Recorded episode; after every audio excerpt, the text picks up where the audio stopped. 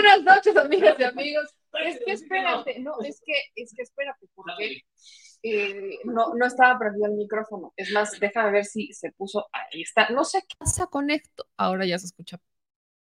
no estaba bien el micrófono, no estaba prendió el micrófono y no estaba el micrófono correcto. Entonces, muy buenas noches tengan todas y todos ustedes, mis chilenautas. Bienvenidos a este espacio en donde decimos las netas al Chile.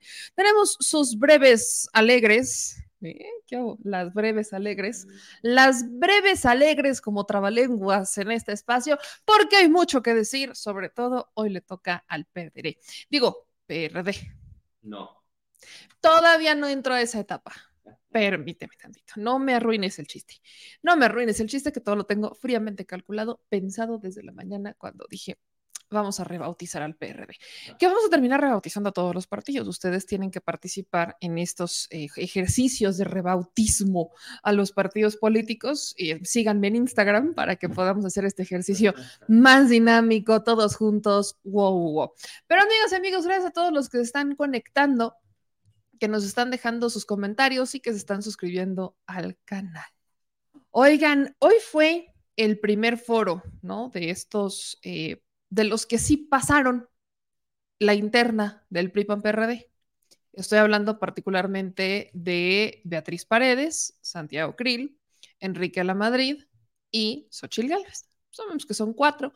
Eh, iban a ser seis, pero abrieron a los del PRD, así, les dijeron, sale bye. Y hoy Jesús Zambrano hizo un esfuerzo maratónico, maratónico, hizo un esfuerzo, pero de verdad maratónico, para juntar a todo lo que faltaba, a todo lo que queda del PRD. Yo, yo, yo de verdad celebro el esfuerzo de Jesús Zambrano para hacer una rueda de prensa y juntar a todo lo que queda del partido en la rueda de prensa. Spoiler, todos entraron en un cuadro. Eso es lo que queda del PRD. Todos entraron en un cuadro. No, no se salieron, no se salieron del cuadro, no, no hubo ni siquiera así como, ah, no, todos entraron en el cuadro. Voy a hacer un comparativo. Hay más vaquitas marinas que... Hay más vaquitas marinas que simpatizantes del PRD, oigan. O sea, es que es en serio, yo celebro la convicción de este partido, el partido de la resignación al desaparecimiento, el partido de la revolución desaparecida, el partido de ya no sé ni cómo ponerle, el ex del Sol Azteca, junto todo lo que le queda al partido en este cuadro. Vean nada más que chulada. Todo, que, lo, todo lo que queda del PRD, ahí está. Así que no minimicemos los esfuerzos del PRD, por favor. Que mucho se tardaron en juntar a todo lo que queda del partido en este cuadro. Pero más allá de decir lo obvio sobre el partido, Chucho Zambrano, el exguerrillero de la Liga Comunista que perdió la dignidad o más bien la vendió al PRI y al PAN, sobre todo al PAN, le hizo caso a los reclamos de Miguel Ángel Mancera y de Silvano Aureoles. Porque tanto Silvano Aureoles como Miguel Ángel Mancera presuntamente pues cumplieron con las firmas, o al menos es lo que la plataforma registró. Y tendrían que estar dentro del proceso, al menos uno de ellos tendría que haber quedado dentro del proceso.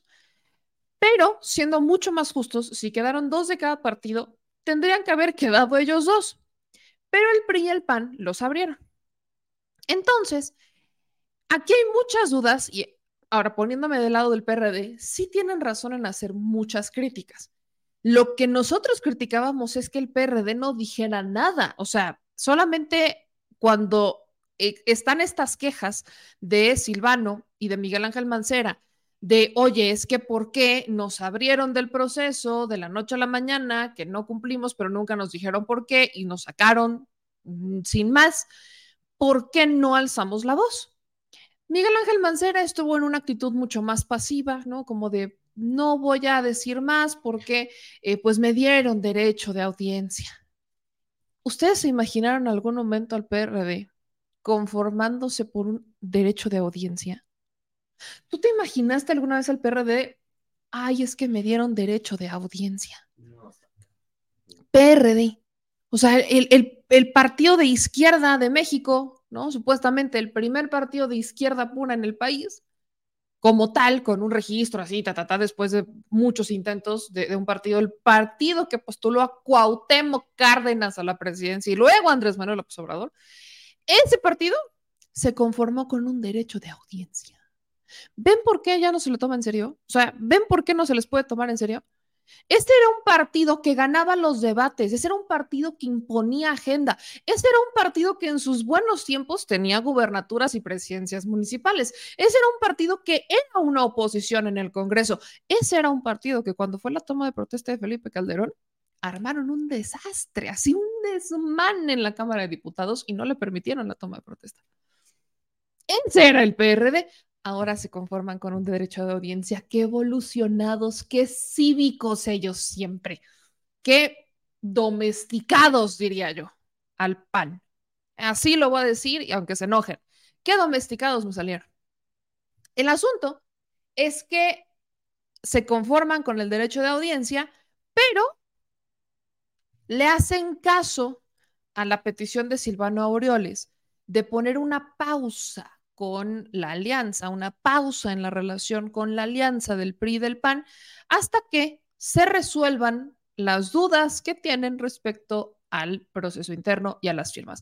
Vamos a escuchar este histórico discurso de Jesús Zambrano después de haber reunido todo lo que queda del PRD en una sala de conferencia de prensa para entender a qué me refiero con, y es que así es como se conformaron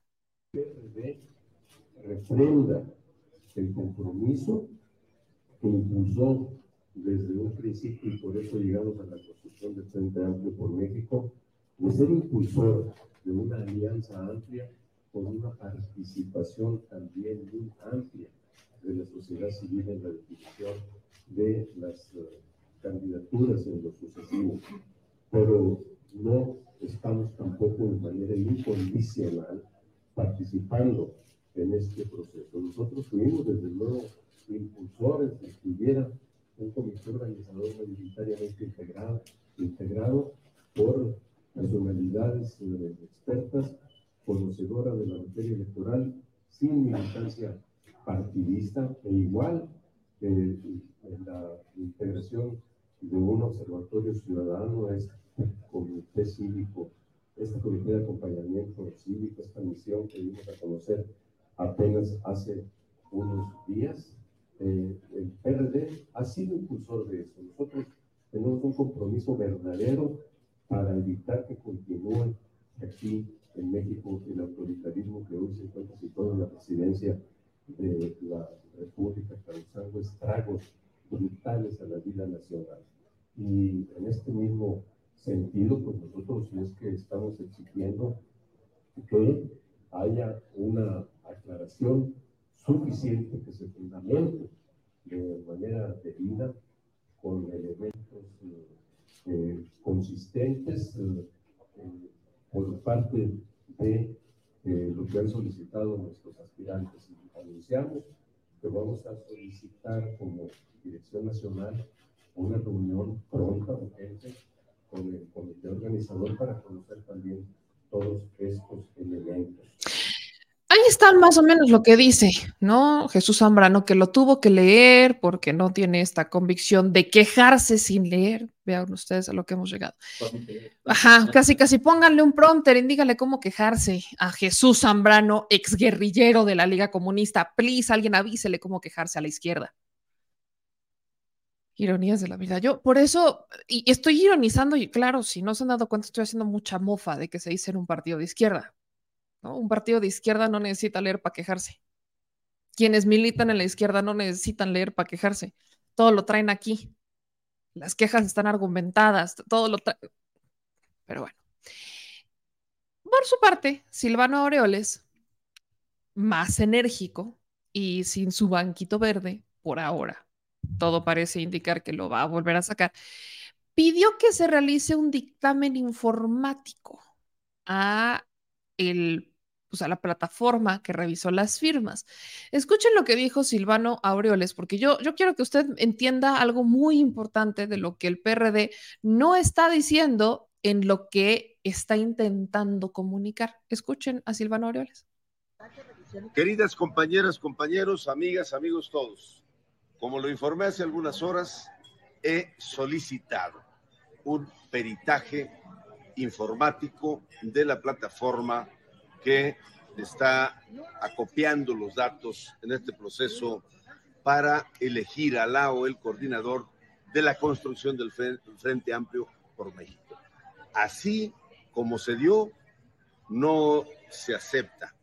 Y además de esta solicitud formal que ya presenté, que por cierto, deben de entregármela en 12 horas, pero además estoy ya en el proceso de solicitar al Tribunal Electoral del Poder Judicial de la Federación protección a mis derechos políticos, porque este pisoteo no lo voy a aceptar. Pero además, no solamente son los míos, son más de 500 mil mexicanas y mexicanos que nos dieron su simpatía y que ahora, de un plumazo, lo quieren desaparecer. Así no funciona la democracia, porque esto vulnera, pisotea y pierde la certeza en el procedimiento que está en marcha. Les mando un abrazo y aquí no se rinde nadie. Muchas gracias. Ahí está, eso es lo que dice Silvana Aureoles. Y pónganme atención en lo que les voy a decir, porque aquí está el punto clave de todo esto. Dice más de 500 mil mexicanos, eso tampoco es cierto, fueron de hecho menos de 500 mil, pero lo que sí es cierto es que hay cosas muy curiosas. Uno, Resulta que en el frente revisaron más de 2 millones de firmas que terminaron recibiendo entre todos los que se registraron y que pasaron la primera etapa, 13 personas, juntaron cerca de 2 millones de firmas. Resulta que el comité organizador revisó 2 millones de firmas en un día. Qué ágiles, qué, qué, qué veloces, les dicen Speedy González, quizás son la versión, no sé, flash de la política y no nos habíamos enterado. Dos millones en menos de un día. Y, el comité, no, hombre, no, no, yo estoy impactada con la manera en que el comité organizador revisó dos millones de firmas en menos de 24 horas. Eso es inaudito. Son verdaderos, unos verdaderos eruditos en, en la revisión de firmas. Esa es una. Y por otro lado, volvemos con el tema de la plataforma. Se están quejando ahorita de la plataforma. No se quejaron antes, ¿no? Denunciaban las fallas, ajá, sí, qué padre, pero como tal no había una queja hacia la plataforma. Ahorita sí. Y si se acuerdan, aunque yo, yo no tengo muy claro quién es el proveedor como tal de la plataforma del frente. Eso es algo que el partido tiene que reportarle, o sea, los tres partidos la tienen que reportar al Instituto Nacional Electoral, porque evidentemente alguien pagó por eso y debe de estar en esos reportes. Entonces, en cualquier momento nos vamos a enterar de eh, quién es el proveedor de ese patrón. Pero lo que a mí me parece muy interesante es que en historias de padrones ¿quién de los personajes que está en estos partidos tiene ya unas ciertas plataformas que funcionan o que las han intentado meter en temas electorales? Hildebrando Zavala, el hermanito de Margarita Zavala. Y si se acuerdan lo que pasó con Cambridge Analytica, ¿verdad? Y si se acuerdan lo que pasó con las plataformas de Hildebrando hace un par de años no se nos ha olvidado, porque parece que al PRD sí se le olvida. El PRD que ya perdió su esencia de izquierda, que perdió su dignidad, que está a punto de desaparecer, también ahora es desmemoriado. El Partido de la Revolución desmemoriada, diría yo, o el Partido de la Resignación desmemoriada. Cualquiera entra, ¿eh? Porque ya se les olvidó qué es lo de lo que se quejaban, porque el PRD en algún momento se quejó de, de las plataformas de Hildebrando. Entonces, Ahora sí, cuando las cosas no salen, cuando los abren, cuando los excluyen, cosa que ya todos veíamos que iba a pasar, que lo venían haciendo en cada elección y que el pobre Chuchito Zambrano ahí andaba, no nada más de relleno, con la cabeza agachada, así como, no, pues aquí yo, no, pues es que sí, estamos bien enojados porque malditos libros comunistas, ¿no? E, él muy enojado, pues es lo único que hacía Chucho Zambrano, quedarse ahí de, de, de, de, de contentillo, juntentillo. Es lo único que hacía. Rellenar el cuadro para que se vieran una unión de partidos, todos bien unidos, wow, wow. Miren, ni Timbiriche logró tanto. Entonces, se pueden dar cuenta cómo el PRD recae una y mil veces en los errores que los van a llevar a su extinción. No hay mayor, vaya, por mucho que en este momento vayan a intentar, que si van a revisar, que si van a auditar la plataforma, que si sí, que si no, que lo que ustedes quieran, por más que intenten estos partidos, eh, o sobre todo el PRD, con lo poco que les queda en su militancia, presionar al PRI y al PAN para que los incluyan, sabemos que no va a pasar. Y el PRD tiene solo dos opciones. O intentar hacer un movimiento digno por primera vez en tres años, o en más de tres años, hacer una jugada de dignidad y separarse del frente y presentar un propio candidato y al menos luchar con dignidad hasta el final, que sería lo más izquierda que podrían hacer en este momento.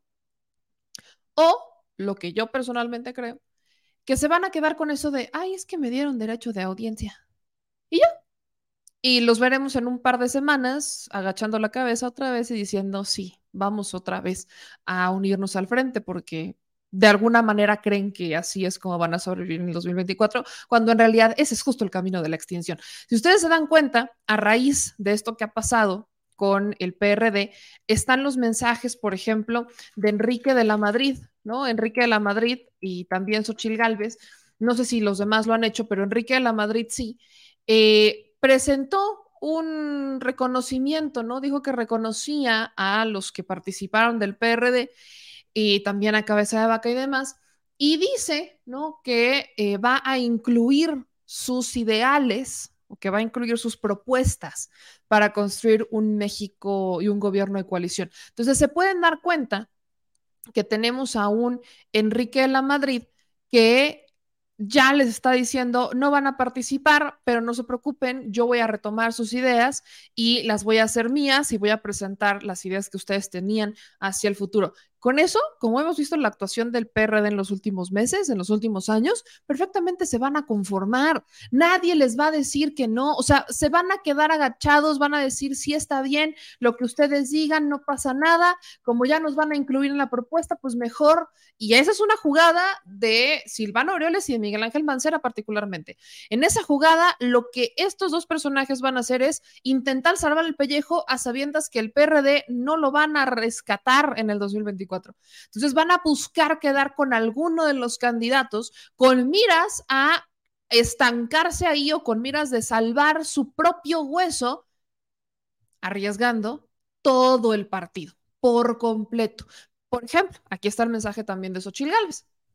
Dice, este proyecto necesitamos de todas y todos para salir victoriosos y menciona a todos los que no pasaron la siguiente fase, particularmente a Silvano Aureoles y Miguel Ángel Mancera, diciendo que cuentan con ella para sumar sus visiones de país y las causas que representan, porque en unidad la esperanza ahora les pertenece a todos. Entonces, otro mensaje de Xochil Gálvez, en donde también les abre la puerta para que eh, no se sientan solitos, no crean que algo, o sea, no, no crean que, pobrecitos de ellos los van a abandonar, sino que sus ideas serán recuperadas, serán rescatadas para este, jugársela con el PRD o en este caso con los partidos de coalición. Entonces, a mí me parece muy interesante cómo es que eh, llegan llega este PRD, sobre todo llega el PRD con una idea de hacer una o de venderle a, a, la gente, al electorado, que siguen siendo una fuerza de izquierda, cuando algo que es clave para entender a las izquierdas del mundo es la dignidad, que la dignidad no se vende hasta que la dignidad se haga costumbre. Y lo que este partido, decisión con decisión, declaración con declaración, nos está demostrando es que dignidad no tienen no les queda ni una gota. Se conforman con un derecho de audiencia. ¿De verdad? ¿Se imaginaron que esto podía ser el PRD? La neta es que lo mejor del PRD se fue a Morena. Ahora, vamos a cambiar un poco de tema. Vamos a regresar a hablar del primer foro porque hay muchos, eh, hay, hay, hay un análisis en particular que les voy a contar que saqué de un chat, ya les voy a explicar más adelante que entonces no se me vayan porque sí tenemos que hablar también de este primer foro. Pero hace un par de días, si ustedes me siguen en Facebook, vieron una nota, un video, una entrevista que compartí de, nuestros queridos amigos de MTP Noticias, de mi querida Elia, que le hace a, eh, a Santiago Nieto. al ex titular de la Unidad de Inteligencia Financiera. Y hubo una declaración en particular que hace sobre Barbosa. Y dice Santiago Nieto que Gil Swart habría aconsejado a Barbosa extorsionar a los Jenkins con 720 millones de dólares con la toma de la UDLAP. Esta fue una entrevista exclusiva, se las compartí en Facebook para que la vayan a ver, en donde el ex titular de la, de la Unidad de Inteligencia Financiera señala varias cosas, entre las que justamente habla del tema de los Jenkins y dice, voy a citar esto que ponen en su nota. El tema de los Jenkins no era un tema menor, era un tema que involucraba muchísimas personas. Estaban extorsionando a la familia para que les entregaran 720 millones de dólares, dijo Santiago Nieto, quien desde la Unidad de Inteligencia Financiera investigó diversos casos de operaciones sospechosas de dinero en Puebla. Algo que acá menciona Santiago Nieto es que por un lado requerían Roberto Gil Suárez, Cabeza de Vaca y Miguel Barbosa el pago de una tercera parte, que eran como doscientos y tantos millones de dólares, pero pues al final del día era un tema relevante. Entonces, eh, lo que dice Santiago Nieto es que al final la, la participación de Barbosa en este tema fue una asesoría de Gil Suárez y que entra como una dinámica de extorsión y es cuando viene la famosa toma de la UDLAM.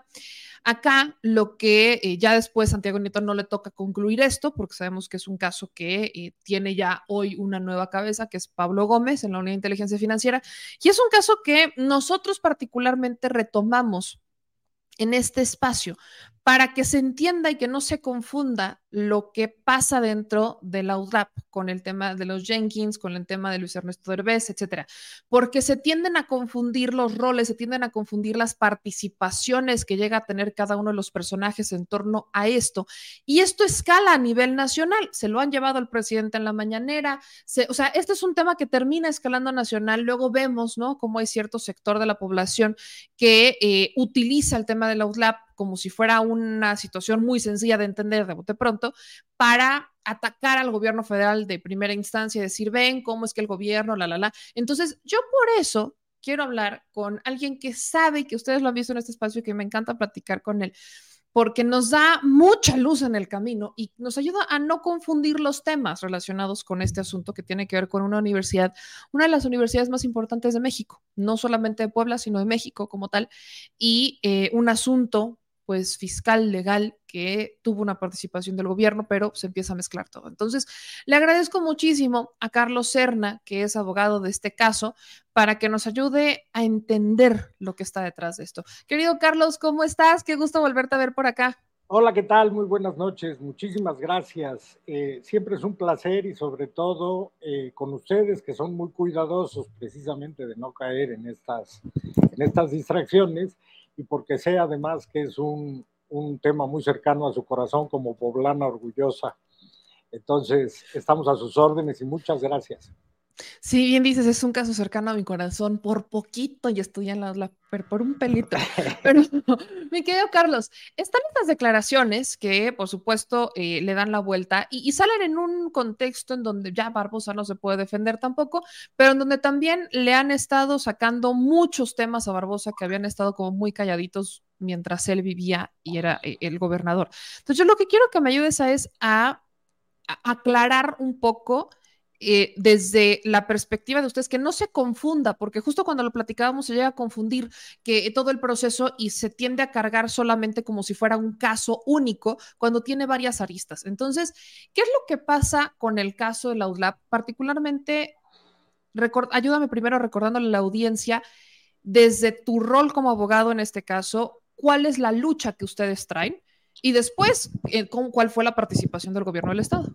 Efectivamente, este asunto empezó eh, simplemente eh, como una defensa de una remoción ilegal de mi cliente Guillermo Jenkins de Landa, porque eh, muy al estilo de lo que han venido haciendo desde entonces, ya querían disponer del patrimonio, sus parientes querían disponer del patrimonio de la fundación y como veían que Guillermo no se iba a prestar, pues el primer paso fue removerlo y al revés, achacarle a Guillermo que a él era el que no le resultaban las cuentas, era todo lo contrario.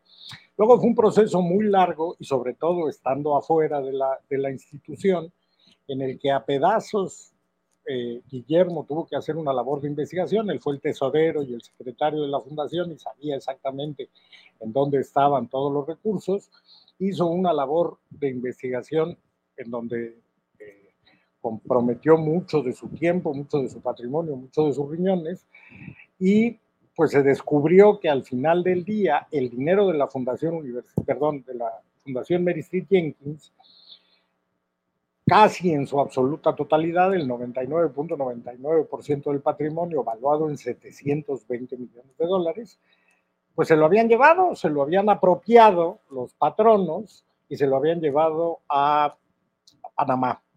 En Panamá ya está en la carpeta de investigación eh, penal, porque este no es un tema que le competa a Puebla, Puebla ya se resolvió la parte administrativa de lo que se refiere a la Fundación este, eh, Jenkins, en la carpeta de investigación de los delitos de lavado de dinero, ya está un reglamento que se hizo en Panamá, en donde los que originalmente tenían que ser los custodios de los 720 millones de dólares, simple y sencillamente se convertían en dueños.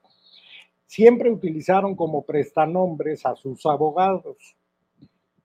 En la carpeta de investigación hay una copia de un de un contrato que al parecer, inclusive, por lo menos en los medios, parecen haber reconocido inclusive que es auténtico, en el que estos abogados, por ese servicio que ellos llaman de protección del patrimonio, cobraron el 15%, que es alrededor de 115 millones de dólares, algo así, por el servicio de cuidarles el dinero.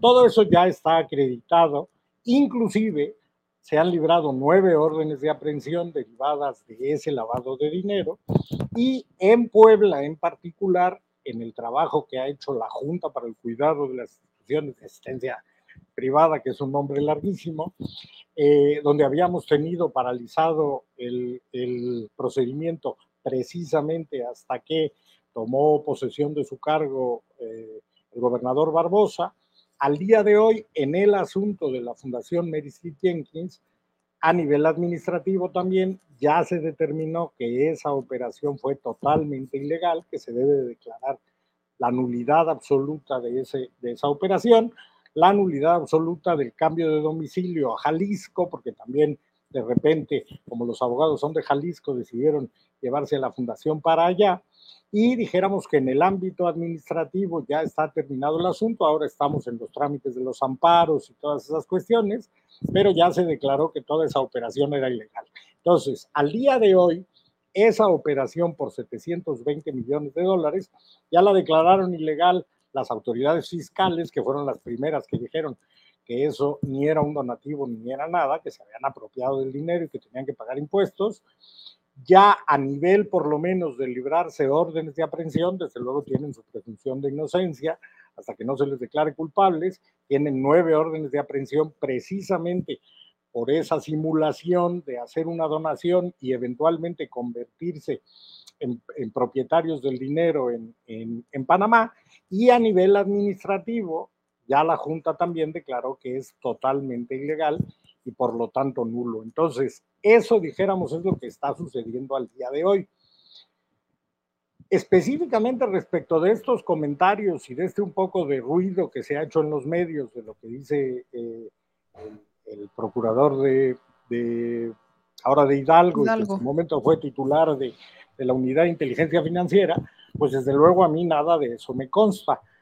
Sí, desde luego, suena a golpeteo político, porque creo que no es ningún secreto que particularmente estas dos personas ya tienen mucho tiempo golpeándose en medios y eh, a mí me suena un poco eh, extraño por varias razones. La primera, porque esto de decir que Barbosa en algún momento pudo haber tenido el poder, él, de negociar que se quedaran con 720 millones de dólares es inverosímil, precisamente porque esto está a nivel federal.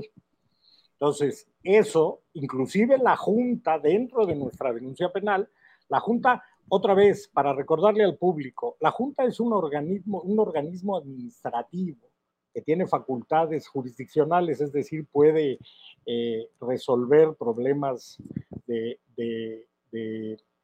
controversias administrativas como si fuera un juez, la, la misma Junta, además de eh, eh, nombrar eh, todo aquello que sucedió, la toma del OUTLAP y todo eso, una cosa que sí hizo la Junta en nuestra denuncia penal, la que había presentado Guillermo desde el año del 2016, la Junta compareció y al día de hoy sigue siendo denunciante a decir que estaban totalmente de acuerdo con lo que decía Guillermo, que efectivamente habían eh, detectado ellos también que esa operación era simulada y que por lo tanto ellos se sumaban a nuestra denuncia como denunciantes. Entonces, la Junta, independientemente de eh, por qué decidieron en su momento hacer el trámite para efecto de eh, tomar la posesión y de aquello que sucedió en donde Guillermo no tuvo ninguna intervención, que se nombraron aquellos eh, famosos patronos provisionales, inclusive un rector provisional,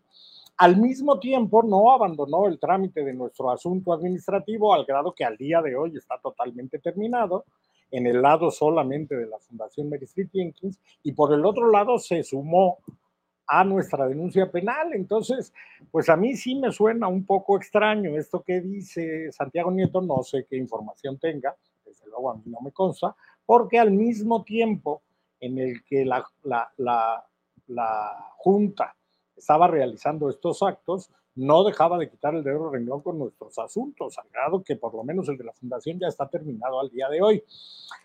Lo que a mí más, más, más coraje me da de todo este asunto es este no es un asunto político. No me parece que se deban de... de digo, si, si, si Santiago Nieto y Roberto Gil Suárez tienen algún problema político, pues que lo arreglen en el foro político, pero lo que a mí me cae gordo de esta declaración, que fue un poco de lo mismo que en su momento me quejé cuando se tomó la Universidad de las Américas, no porque fuera legal o ilegal, sino porque son declaraciones muy desafortunadas que lo que permiten es que las personas que distrajeron el dinero ahora se victimicen, porque ahora que, de por sí este asunto a quien le gusta litigarlo en los medios es a nuestra contraparte, ahora lo que van a decir es, ya ven, Santiago Nieto dice que a nosotros nos han querido extorsionar. Hay que recordar que la Fundación Mary Street Jenkins se fundó en 1954. Esto quiere decir que durante 60 años nadie se fijó en su existencia y nadie quiso extorsionar a nadie y ya era una fundación multimillonaria. ¿De dónde acá tantos políticos de repente a una fundación que era perfectamente limpia, de repente la quisieron extorsionar? Entonces, esa es la parte que a mí francamente sí me cae gorda, que al querer alguien sacar raja política, lo que permite es que la gente se revictimice y diga, no, es que yo no cometí actos ilegales, potencialmente penales, sino que digan al revés, yo soy la víctima de una extorsión. Eso es lo que a mí sí me parece muy desafortunado. Ahora, el problema de la Universidad de las Américas de Puebla y todo este tema que también ha estado en los medios, de que si a Derbez de alguna manera ya lo, ya lo, eh, eh, ya lo, le despejaron cualquier investigación, esa parte tampoco yo la sé. Esa es una denuncia penal que presentó justamente ese patronato provisional. Y ese patronato provisional tuvo acceso a documentos que Guillermo hasta el día de hoy no ha tenido.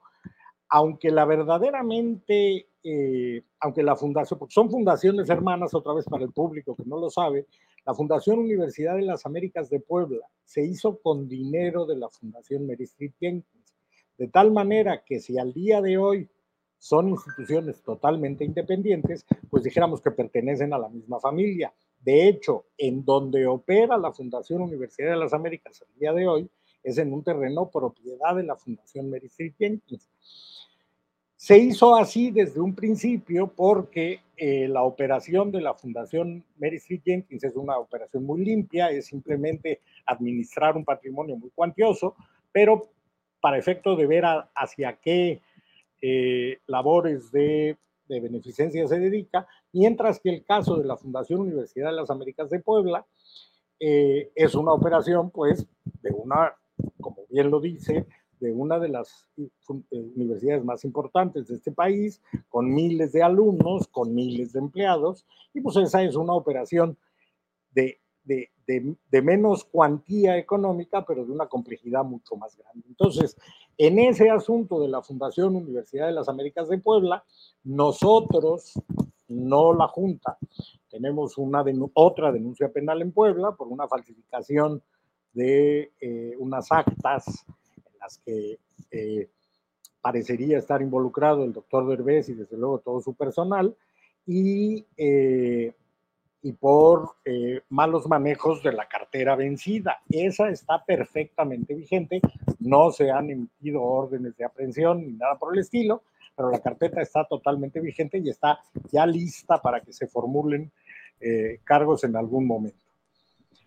Eh, Carlos, eh, en todo lo que nos estás diciendo, entonces quiero eh, resumirlo. Prácticamente las autoridades les han terminado dando la razón a la causa que ustedes llevan. O sea, que es todo el tema de movimientos irregulares, movimientos de dinero que no tendrían razón de ser. O sea, cómo está todo este desfalco que llamábamos una estafa maestra desde la institución, desde esta fundación, que se dio entre la familia, porque eso es, otra cosa también que, la, la gente debe entender. O sea, tu cliente particular, Guillermo, fue en contra de su familia y, o sea, fue en contra de, la familia por ver todo el movimiento que estaban haciendo en contra de unas, eh, en contra de una fundación que nació bajo un propósito y que empezaron a mover muchísimo dinero, que se fueron a instalar a Guadalajara, que empezaron a tener un movimiento completamente irregular y a partir de eso que eh, venían denunciando es cuando se empiezan a desprender muchos otros temas y lo han querido convertir en algo político cuando no lo es.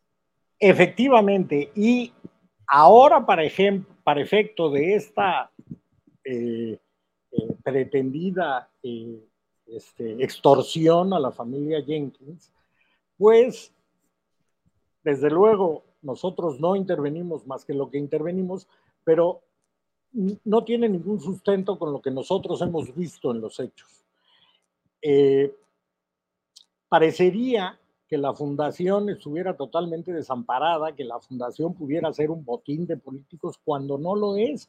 Precisamente, ni a nosotros nos han dado, por lo menos en la administración de Barbosa, ninguna, ninguna, y mucho menos en esta última, a, este gobernador eh, que ahora está en funciones. No tengo el gusto ni de conocerlo ni nada. Me encantó cuando hicieron mucho, mucho ruido otra vez en los medios, sacaron desplegados, justamente cuando salió la resolución de la Fundación Mary Street Jenkins diciendo que otra vez eran víctimas de, de, la corrupción de este país, me encantó lo que dijo el gobernador, por favor a nosotros no nos hagan ruido, yo no tengo nada que ver en ese asunto ni lo quiero tener que ver.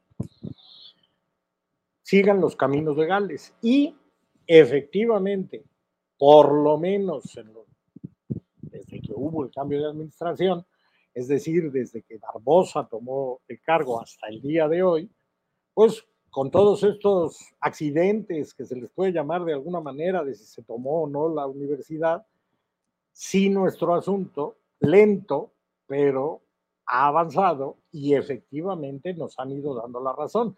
Y lo más, más, más importante para que entienda todo el público es, esto no es un tema en donde mañana vayan a aparecer 720 millones de dólares en la cuenta de nadie, más que en la única cuenta de la que nunca debieron de haber salido, que es en de la Fundación Mary Street Jenkins.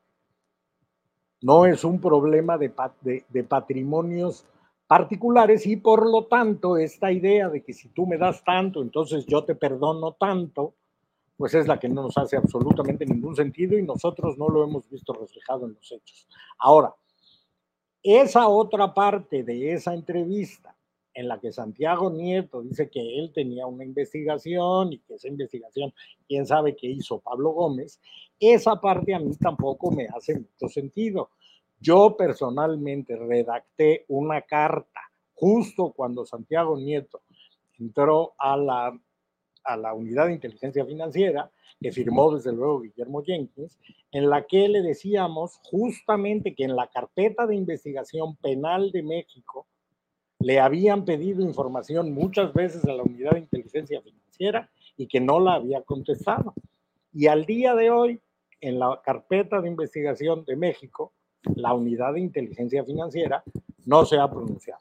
la carpeta todavía estando Santiago Nieto en la inmunidad de inteligencia financiera se reabrió, se emitieron las órdenes de aprehensión y Santiago Nieto no apareció. Si Santiago Nieto tenía, como dice en esa misma entrevista, una investigación perfectamente concluida, pues la guardó en un cajón. Esa parte de su entrevista sí no me hizo absolutamente ningún sentido, de tal manera que la otra parte, pues desde luego, la puedo poner totalmente en duda porque la que a mí sí me consta, simple y sencillamente no se materializó en nada. Ahora, Carlos, aquí eh, estás diciendo algo muy importante. Eh, justo esta entrevista se la vamos a mandar a Santiago Nito y yo se la voy a mandar al equipo de MTP Noticias que hicieron esta entrevista, que son amigos muy queridos allá en Puebla, porque eh, actualmente, después de estas declaraciones, sale el fiscal general del Estado y a decir que las investigaciones en contra de Derbez seguían. Y, o sea, que esto no ha terminado, que todavía está este proceso en, en contra de Luis Ernesto Derbez. Yo lo que quiero preguntarte ahora es, ¿En algún momento ustedes, desde que Barbosa toma posesión, tuvieron algún contacto con Barbosa o con Gil Suart? Porque en esta entrevista particularmente señala a Gil Suart como asesor, o con Barbosa. ¿Tuvieron algún contacto, algo que, no sé, que Barbosa les haya, en algo les ayudó Barbosa? O sea, creo que ya has, explicado muy bien las diferencias del caso, pero ¿hubo alguna, algún acercamiento, algún, no, espérate, yo te ayudo? Cartas a nivel de yo diría al revés. Eh, la Junta de Puebla sí realmente ha hecho, y lo he comentado en algunas otras eh, entrevistas, sí ha hecho una labor bastante heroica, sobre todo porque no tienen un amplio presupuesto y no tienen mucho personal. Yo, después de haber experimentado durante todo el tiempo anterior a que hubiera el cambio de de, administración y la entrada de Barbosa, donde sí tuve que ganarlo todo a base de amparo tras amparo tras amparo, estaba yo muy desesperado, y consta todo esto en el expediente, porque yo veía que el asunto, aunque ya habían nombrado a una nueva junta, no avanzaba.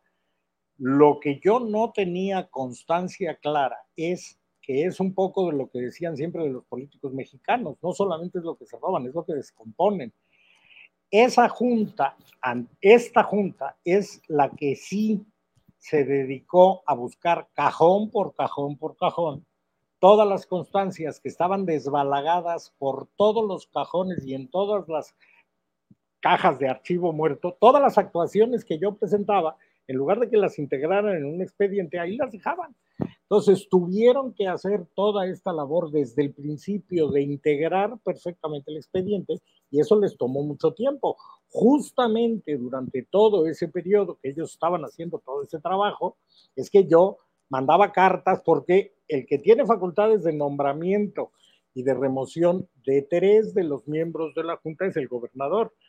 Es un órgano técnicamente autónomo, pero tres de los miembros sí los nombra el gobernador. Entonces, al revés, yo le mandaba cartas al gobernador diciéndole, oiga, usted como superior jerárquico, por favor ponga orden. Y ya después nos percatamos de que es que efectivamente habían tenido que hacer una labor verdaderamente titánica. Este es un asunto que de verdad, de verdad, está respaldado. Cada hecho está respaldado con un documento público procedente de un recurso, de un registro público de, de, de México, de la Ciudad de México, de Puebla, de Aguascalientes, de Barbados, de Panamá, todo viene de registros públicos. De tal manera que tampoco eso es, suena como que fuera un procedimiento jurídicamente muy complejo, pero lo único que hay que hacer es saber leer. Si uno va siguiendo toda la, la lógica, es un patrimonio intocable, designado así por el fundador, intocable, que se tenía que cuidar y preservar, que acaba siendo en Panamá propiedad de esos custodios del patrimonio. Y todo está respaldado, cada cosa, con una escritura de un registro público de la propiedad. El problema es que toda esa documentación, entonces, ni ayuda ni no. Este es un procedimiento, yo se los decía hace tres años, este es un procedimiento que debe estar resuelto en seis meses, nos hemos tardado tres años. Y nos hemos tardado tres años porque lo tuvieron que reconstruir desde cero. Al día de hoy está concluido y ahora ya estamos en la etapa de los amparos. Entonces, todas estas cosas que se dicen en los medios de que es que te quería ayudar o de que tú te juntaste o de que te ayudó, pues nosotros sabemos cómo funciona este país. Cuando quieren ayudar a alguien, las cosas Fluye. por arte de magia se producen y todo el mundo. Entonces, hemos tenido, tanto ahora esta autoridad, la Junta, como nosotros, hemos tenido que hacer nuestro trabajo de mover y picar piedra. Particularmente Guillermo Jenkins de Landa tiene 10 años picando piedra. Entonces, que ahora salga Santiago Nieto a decir que es que pobres de los Jenkins los querían extorsionar, pues no me ayudes, compadre. Carlos, eh, eh, esto, esto justo, justo eso quiero llegar, perdón que te interrumpa, pero esta politización de un caso que no tendría que tener políticos involucrados está ayudando a los eh, demandados o a los custodios que no hicieron su papel o que terminaron mandando el dinero a Panamá. Pues sí, pues pues, ustedes mismos me lo pueden comentar. Si ustedes solo leen la cabeza de la nota, tal como lo han estado poniendo ahora en el recuadro, de que los intentaron extorsionar, pues cualquier persona que no entiende dice, híjole, pobrecitos Jenkins, les querían quitar además su dinero de ellos.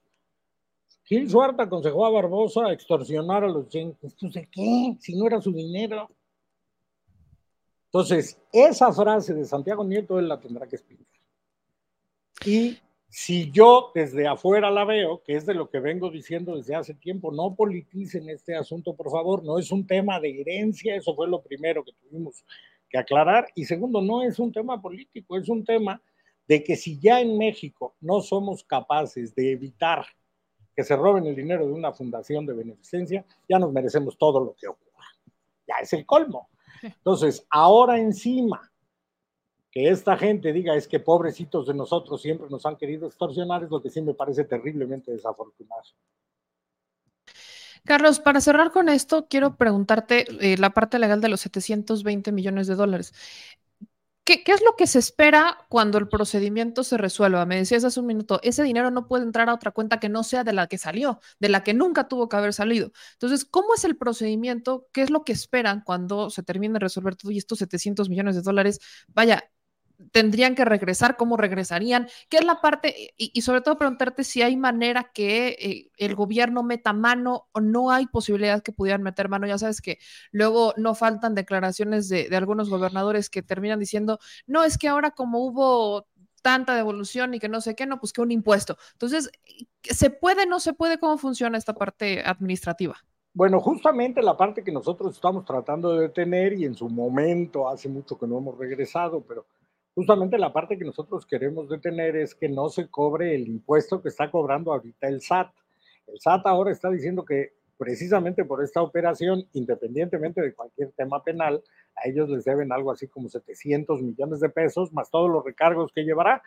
Justamente la idea derivada de que nosotros lo que pedimos desde un principio fue la nulidad de ese contrato de donación, uno de los efectos de la nulidad es que no genera ningún efecto jurídico y de tal manera que si ese contrato para efectos de la ley es como si nunca hubiera existido, que eso ya se declaró, pues no puede generar tampoco ningún efecto fiscal. Entonces, precisamente lo que queremos evitar es que haya esa eh, eh, merma del patrimonio de la fundación vía el cobro de un impuesto que el SAT siempre nos dijo, bueno, tienen ustedes toda la razón, pero nuestro trabajo es cobrar impuestos. El día que nos traigan a nosotros una resolución que dice que, esta, que este contrato nunca existió, pues dejamos de cobrar el impuesto, pero mientras tanto nuestro trabajo es cobrarlo. Y eso lo entendemos perfectamente. La otra parte es que afortunadamente es una, es una cartera que vale 720 millones de dólares, pero está bastante diversificada.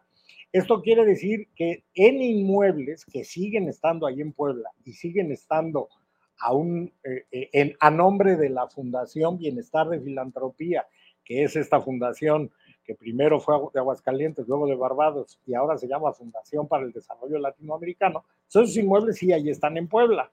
Afortunadamente, dentro del proceso penal, la, eh, la Fiscalía aseguró todos los inmuebles. Entonces, dijéramos, un valor de 500 millones por ahí de dólares está en inmuebles, en ladrillos que no se pueden llevar. Es bastante ridículo lo que alguna vez dijo el portavoz de, de, la, de, la, familia Jenkins en el sentido de cómo nos lo vamos a llegar si los inmuebles ahí siguen. Los inmuebles estaban a nombre de la Fundación Mary Jenkins y va a acabar a nombre de una inmobiliaria en la que, bueno, no en esa inmobiliaria, no, pero en lo que sí está involucrado Derbez es en la operación de la cobra, del, cobro de rentas de esos inmuebles. Porque aquí se robaron a la vaca y llevan 10 años robándose la leche, porque esos inmuebles producen mucho dinero. Solamente 220 millones de dólares era lo que estaba en, en líquido en un portafolio de inversiones, en acciones, etcétera, para que mantuviera su valor. Y de ahí es de donde suponemos que se pagaron esos 100 millones de dólares que parecen haber reconocido que sí efectivamente cobraron los abogados, y pues de eso habrá, habrá que ver pues dónde está y qué podemos recuperar. Pero los inmuebles ahí están, y esos inmuebles no eran en ningún sitio. Hay dentro de esta denuncia de lavado de dinero, una investigación en la que sí era importantísimo. Por eso me llama la atención lo que dice Santiago Nieto y me gustaría que nos lo aclarara, porque en donde sí es indispensable la intervención de la unidad de inteligencia financiera es precisamente en qué pasó con el dinero de la renta de todos esos inmuebles durante 10 años, que calculamos que deben de ser, pues ya a estas alturas, entre 600, 700 millones de pesos de rentas que se han cobrado quién sabe en dónde están. Pues creo que está bastante claro el asunto y te agradezco muchísimo, Carlos, que vengas a este espacio. Yo sé que andas ocupado y todo, pero que nos ayudes a explicar estos temas para evitar que estas eh, politizaciones o que los pleitos entre los políticos terminen por desviar la atención de los asuntos que son realmente importantes. Al revés, estamos de verdad muy, muy agradecidos porque además el formato que ustedes nos permiten, en donde yo que algo de lo que se burla mi familia es que no paro de hablar nunca. Además, eres muy amable que no me dices ya cállate, por favor. Entonces, estamos muy, muy agradecidos de que nos dejen explayarnos. No, pero yo feliz, por eso amo estos formatos, porque justamente podemos explayarnos y las ideas quedan muy claritas y nada de que me cortaron a la mitad y que no lo dije. Entonces, queda maravilloso, querido Carlos. Un gusto platicar contigo. Como siempre, muchísimas gracias. Te mando un abrazo muy fuerte, cuídate mucho. Hasta luego. Pues ahí lo tienen. Creo que era un tema importante porque sí ha escalado esto a nivel nacional. O sea, esto lo han llevado a la mañanera un par de ocasiones y eh, tristemente lo llevan sin conocer la profundidad del caso, sin entender el problema que existe, que no es un tema político, que no es un tema en donde el gobierno pueda meter las manos, es un tema que se resuelve con la ley en la mano y que la politización, lamentablemente de esto, le da tiempo o ayuda a la revictimización de quienes se sintieron dueños de un patrimonio que legalmente ya no les correspondía porque ese patrimonio se puso a manos de la universidad, de una fundación para pues invertir en la educación. Entonces, ¿saben qué me resulta todavía muy interesante? Que eh, muchos de los que entran en este rol de la politización de temas como este están bien preocupados por la educación últimamente. ¿No? Están bien preocupados que porque los libros de texto, que no sé, que están bien preocupados, pero en vez de centrarse en el asunto, en vez de ponerse y decir, a ver, vamos a ver cuál es el tema y de preocuparse por un desvío, por un, un, un desfalco multimillonario, ah, no, es que es un tema político. Eso es lo triste, que cuando sí queremos que pongan atención a los detalles, no los ponen. Así que ayúdenme a compartir esto para que más personas pues vayan agarrando la onda, como digo yo. Ahora sí, regresemos a su gustada sección Viva México. Viva México. Hablemos del el primer foro del PRI-PAN PRD. Miren, sí, sí, sí, sí, vamos a hablar. Bueno, del PRI-PAN, porque PRD no estaba, sí, ya me, ya me pasé. Del PRI y del PAN, párenle de contar. Quiero leerles un mensaje. Eh, estoy en muchos chats, usted ya lo sabe. Y hay un chat que tengo de mis vecinos. Es un chat de vecinos Este, yo soy de e, eso. La verdad es que de los vecinos somos muy poquitos los incómodos a los, a los vecinos, al sistema vecinal del edificio en el que vivimos. Somos, y sobre todo mujeres, por cierto, salvo a mis vecinos, que les mando un beso a mis vecinos, que son maravillosos mis vecinos, literal de aquí junto a mí. Pero hay un vecino, o sea, en este grupo normalmente comparten mensajes anti-AMLO, que destructor del mundo, que comunistas malditos, ya saben. Y el día de hoy, uno de estos vecinos compartió su análisis del primer foro del PRI-PAN-PRD. Y se los voy a leer tal cual como lo puso. Dice, presencié completo el foro. Ahí les van mis breves comentarios. Enrique, de la Madrid. Su propósito es hacer todo lo que su padre no pudo hacer. Santiago, confirmó en sus comentarios su aberración a la 4T, pero no sabe para dónde ir. Xochitl habló mucho sobre el apoyo a los programas sociales, creo que es la más inclinada a la izquierda. Beatriz, gran política. Creo que sabría muy bien corregir al país. Para mí, la mejor exposición. El Frente Amplio por México, todos coincidieron que necesitan del PRD para mantener fortalecido el movimiento. La pregunta es, ¿realmente Xochitl ya fue la elegida como representante del Frente? Y manda saludos. Y aquí viene algo muy interesante. He visto comentarios en las redes sociales sobre las exposiciones de cada uno de ellos. Quiero recordarles que Xochitl encabeza las preferencias con las firmas, pero sigue Beatriz Paredes. Luego está Santiago Krill, luego Enrique de la Madrid. Entonces son las dos mujeres las que encabezan la lista. Y creo que aquí iba a aplicar la de mucho ruido y pocas nueces, el caso de Xochitl. Parece que inflaron tanto a Xochitl Galvez que en el foro sí, y lo voy a decir tal cual, si es neta, esta es como la última oportunidad que tiene el frente. La última oportunidad que tiene el frente para demostrar que no es un proceso amañado. Es la última. No, o sea, muchos ya lo han denunciado, todos creemos que está amarrado para que gane Xochitl, pero es la última oportunidad que tiene el frente de demostrar lo contrario. Porque lo digo, todos los comentarios favorecen a Beatriz Paredes. Muy pocos favorecen a Xochitl Gálvez. ¿A qué quiero llegar con esto? Si el frente realmente quiere buscar un papel o un rol competitivo que tenga ideas propias y que sepa debatir y que le pueda dar hacia adelante y que pueda dar muy buen debate, aunque pudiera perder, pero al menos rescatarle en los debates, ya imagínense que estamos en 2024, que ya están en campaña, con el que quieran de la 4T, con menos Velasco, pero con el que quieran, con el que quieran, pónganle al que quieran. Imagínense los debates, siendo muy serios. La única que tendría un valor agregado que podría encender los debates y que podría traer un ritmo muy interesante es Beatriz Paredes, no es Xochitl Gálvez. Porque por aquí llegan los debates y Xochitl entra. No, hombre, vamos, a, o sea, ya hice mi, ya, ya hice mi, mi colección de memes.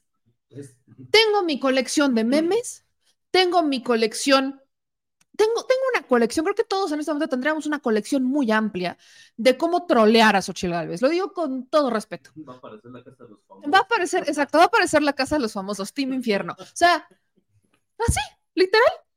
Va a ser un show. Lejos de realmente politizar a la gente, lejos de, lejos de tener un valor agregado, que es lo que utópicamente muchos como yo esperamos de la política, que aunque tengas una oposición con la que no crees ideológicamente, tenga algo que sumar. Vaya, eh, muchos, muchos tenemos estas ideas que simplemente no han ocurrido.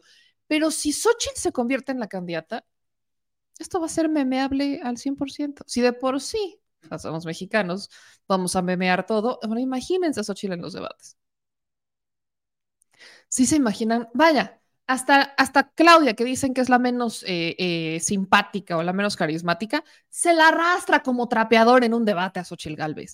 No te, lo malo es que no tendría tiempo de o sea, vestuario. o sea, pero así se la, se la trapea en un 2x3. Y eso que dicen que, y, y, parece que es la que menos simpatía tiene, o sea, que no es muy carismática, pues. Pero sí va, porque aparte ahí sería, y eso es como lo han querido vender mucho, eh, Xochitl versus Claudia una es ingeniera, la otra es científica. El debate sería rudo, pero literal, con todo y la poca empatía y simpatía y carisma que quieran tener de Claudia Sheinbaum, se la arrastra en un 2x3. Para muestra, si se acuerdan cómo le fue a Xochitl Galvez con las científicas que estaban disputándose el cargo en la CRE, si no estoy mal. Sí, se acuerdan, ¿no? Que Xochitl aquí vea cómo es el kilowatt, que no sé qué, y dos le dieron una cátedra y una arrastrada que Xochitl, no, yo no puedo con esto y se fue. Bueno, así serían los debates entre Claudia y Xochitl. Y eran puros tecnicismos que Exacto. saber. Exactamente. ¿Qué es lo que pasaría con Xochitl y cualquiera de los demás que no son científicos?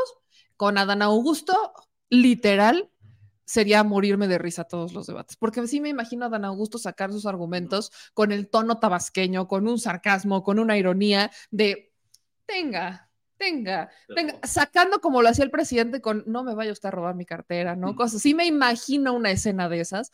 Eh, me la imagino perfectamente memeable con Marcelo Ebrard, ahí, ¿saben qué es lo que siento? Si Marcelo en el utópico llegara a ser el candidato, Xochitl terminaría dando la razón a Marcelo. Marcelo hablaría y entonces Xochitl, no, bueno, sí, pero entonces, entonces, ¿dónde quedó la oposición? Sería el debate más neutral de la vida porque Xochitl terminaría dando la razón a Marcelo. Y si fuera con Noroña, no quiero no, ver. No quiero ver, no, no quiero ver. Sería, o sea, literalmente sería una arrastrada sin cuartel. O sea, no, sería sanguinario, muy sanguinario con Noroña, porque creo que de todos, el que mejor, el que debate con más garra, el que debate con más pasión. Ajá, es Noroña, que sí es sanguinario, por eso creo que es de los mejores legisladores que tenemos en México.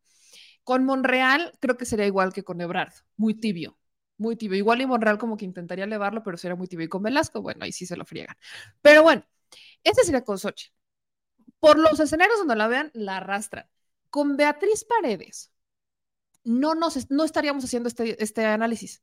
Si Beatriz Paredes fuera la candidata, entonces tendríamos un debate de ideas, en donde cuestionaríamos las ideas, cuestionaríamos las propuestas, más que los roles de si te arrastró o no te arrastró, si te dio o no te dio, sería un tema de ideas. Y también, y aquí es lo que les he estado diciendo, en el caso de Beatriz Paredes, la razón por la cual no han favorecido a Beatriz Paredes como han favorecido a Xochitl es porque Beatriz no va por la vida haciendo show ni drama. Podemos cuestionarle muchísimas cosas a Beatriz Paredes desde que fue gobernadora, mientras la mandaron a la embajada, la, porque cuando la mandan de embajadora, la mandan para que no fuera incómoda a Peña Nieto, por cierto. Entonces, todo es, podemos cuestionar su rol en el PRI, que, que haya sido tibia en un PRI que está completamente desquebrajado, podemos cuestionar todo eso. Pero si se dan cuenta, son cuestionamientos más duros, no como a Xochitl, que pues un día le hacemos un troleo y al otro también. Esa es la diferencia. Miren, Beatriz Paredes lleva toda una vida vistiéndose con huipiles, toda una vida. Desde que yo tengo uso de razón, nunca he visto a Beatriz Paredes sin uno. Nunca he visto a Beatriz Paredes sin un motivo mexicano, nunca. Y jamás la he escuchado decir que es indígena. Yo no la he escuchado. Yo no sé si tú has escuchado a Beatriz Paredes decir que es indígena, nunca. Yo no he escuchado a Beatriz Paredes decir que es indígena, jamás. Nunca la he escuchado.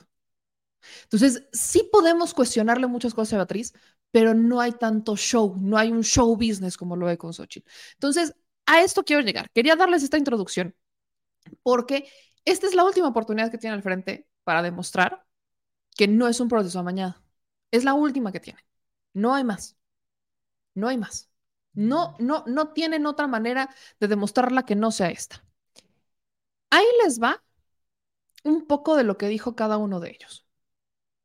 Y voy a cerrar con justamente lo, que decía Beatriz. Ahí les va un poco de lo que fueron diciendo cada uno de ellos dentro de sus eh,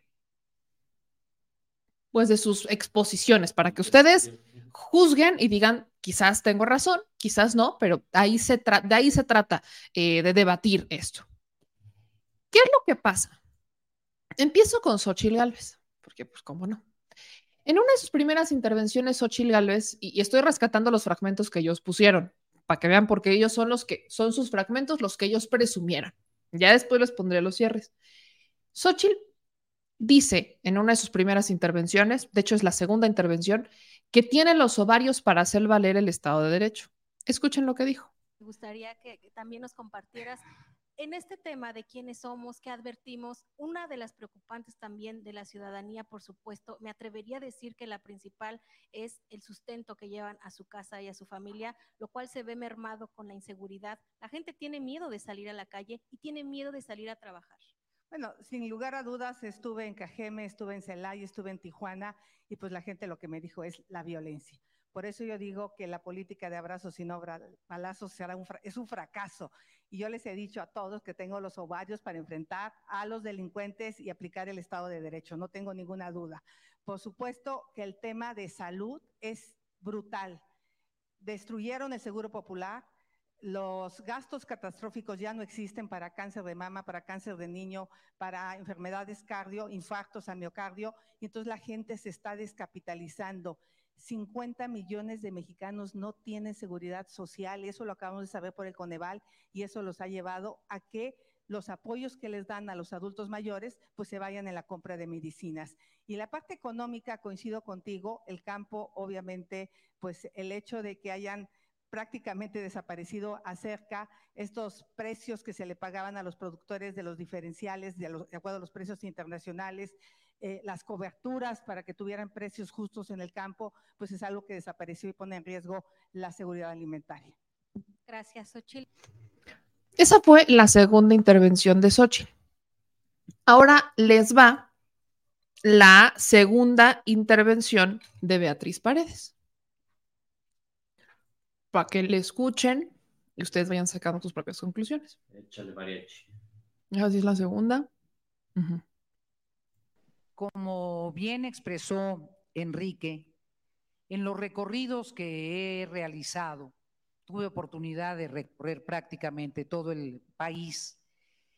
El tema que salió invariablemente fue el de seguridad. Las personas, por primera vez he percibido, he recorrido muchas veces, desde hace muchos años México, he percibido que la gente vive con miedo. El miedo es algo que estamos incorporando a la vida cotidiana y una sociedad con miedo es una sociedad que se paraliza.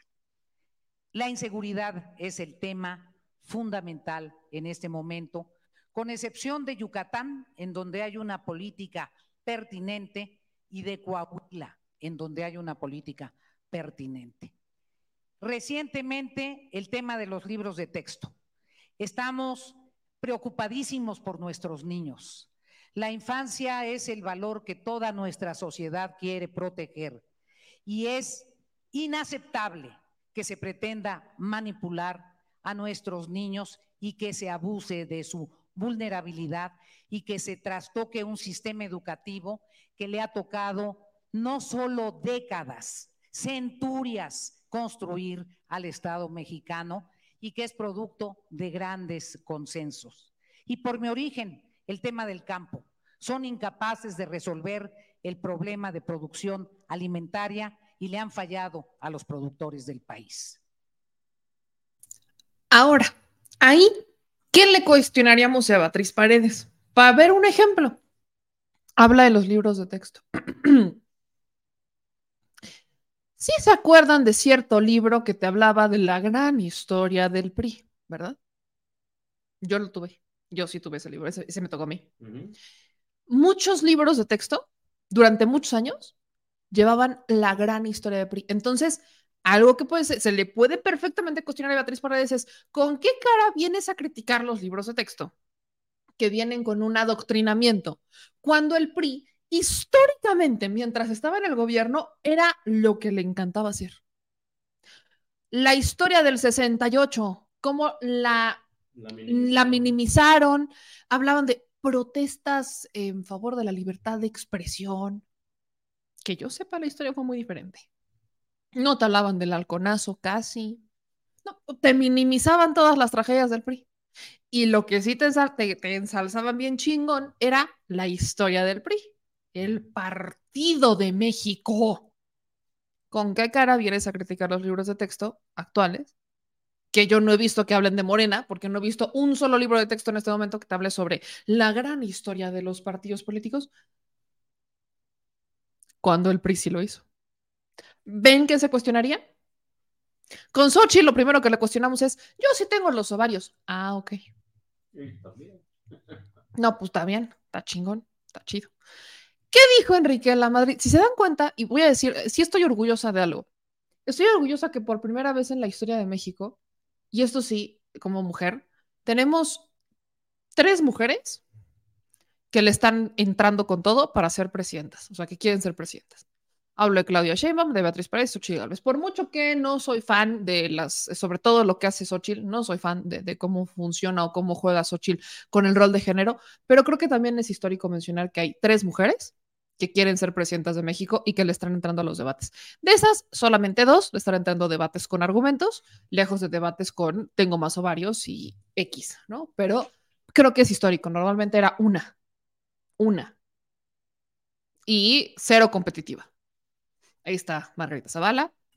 Ahí está Josefina Vázquez Mota. Creo que las que realmente fueron competitivas fue Rosario Piedra, que fue la primera mujer. Rosario Ibarra. Rosario Ibarra de Piedra, que fue la primera mujer. Sí. Patricia. ¿Cuál, Patricia?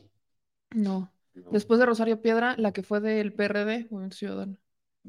Ah, ahí está. mm, Ay, Dios. ¿Cómo se llama? Que fue no. gobernadora de Colima.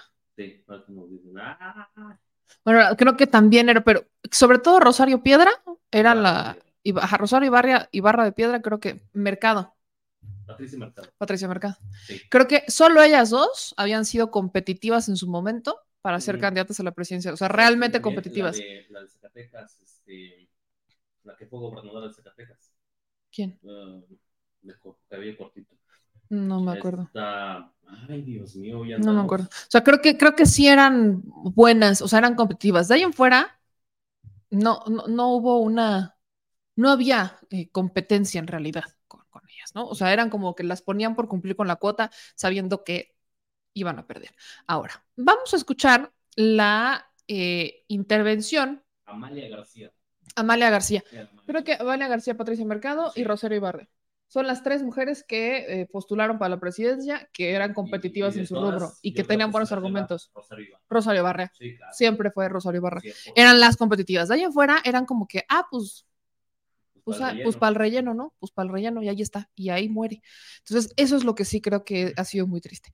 Ahora, escuchen a Enrique de la Madrid. Quiero que vean cómo venimos de críticas a esto. Un mucho mejor México sí es posible. Y ese México pasa por ponernos de acuerdo y por sacar a Morena del poder, porque no se pueden las dos cosas. No se puede un mucho mejor México posible y un gobierno de ineptos, de soberbios y de arrogantes. Y por eso juntos, en este Frente Amplio por México, con Xochitl, con Santiago, con Beatriz y con todos ustedes, vamos a construir el mejor México posible. Muchas gracias. Y un me- mucho mejor y México sí es me- ¿Alguien me puede decir cuál es la propuesta? Profe, yo tengo una duda. ¿Me puede decir qué fregados propuso ahí? ¿Un mucho mejor México? Ok. Ok. Maravilloso. Ahora voy con Santiago Krill. ¿Ven lo que les digo? Voy con Santiago Krill. Escuchen lo que Santiago Krill da en su segunda intervención. problemas, retos, ¿cuáles, cuáles serían los eh, principales atajos? Mira, el primero coincido con Beatriz. Eh, yo lo denomino violencia. ¿Y por qué pienso que es el principal problema del país? En primer lugar, porque tenemos saldos de guerra en materia de violencia. 163 mil homicidios violentos, 40 mil desaparecidos que se suman a los 60 mil que venían de tiempos pasados, 100 mil desaparecidos y 14 mil feminicidios. ¿Y por qué el problema de violencia? Porque la violencia mata, Manuel, mata. Todo, todo se puede remediar en la vida, menos la muerte. Y la muerte deja una secuela de dolor terrible, inconmensurable, porque dura toda la vida de una familia. Entonces es la violencia. Y vamos a ponerle el acento, es el crimen organizado, que está a sus anchas en el país y tiene regiones completamente bajo su control.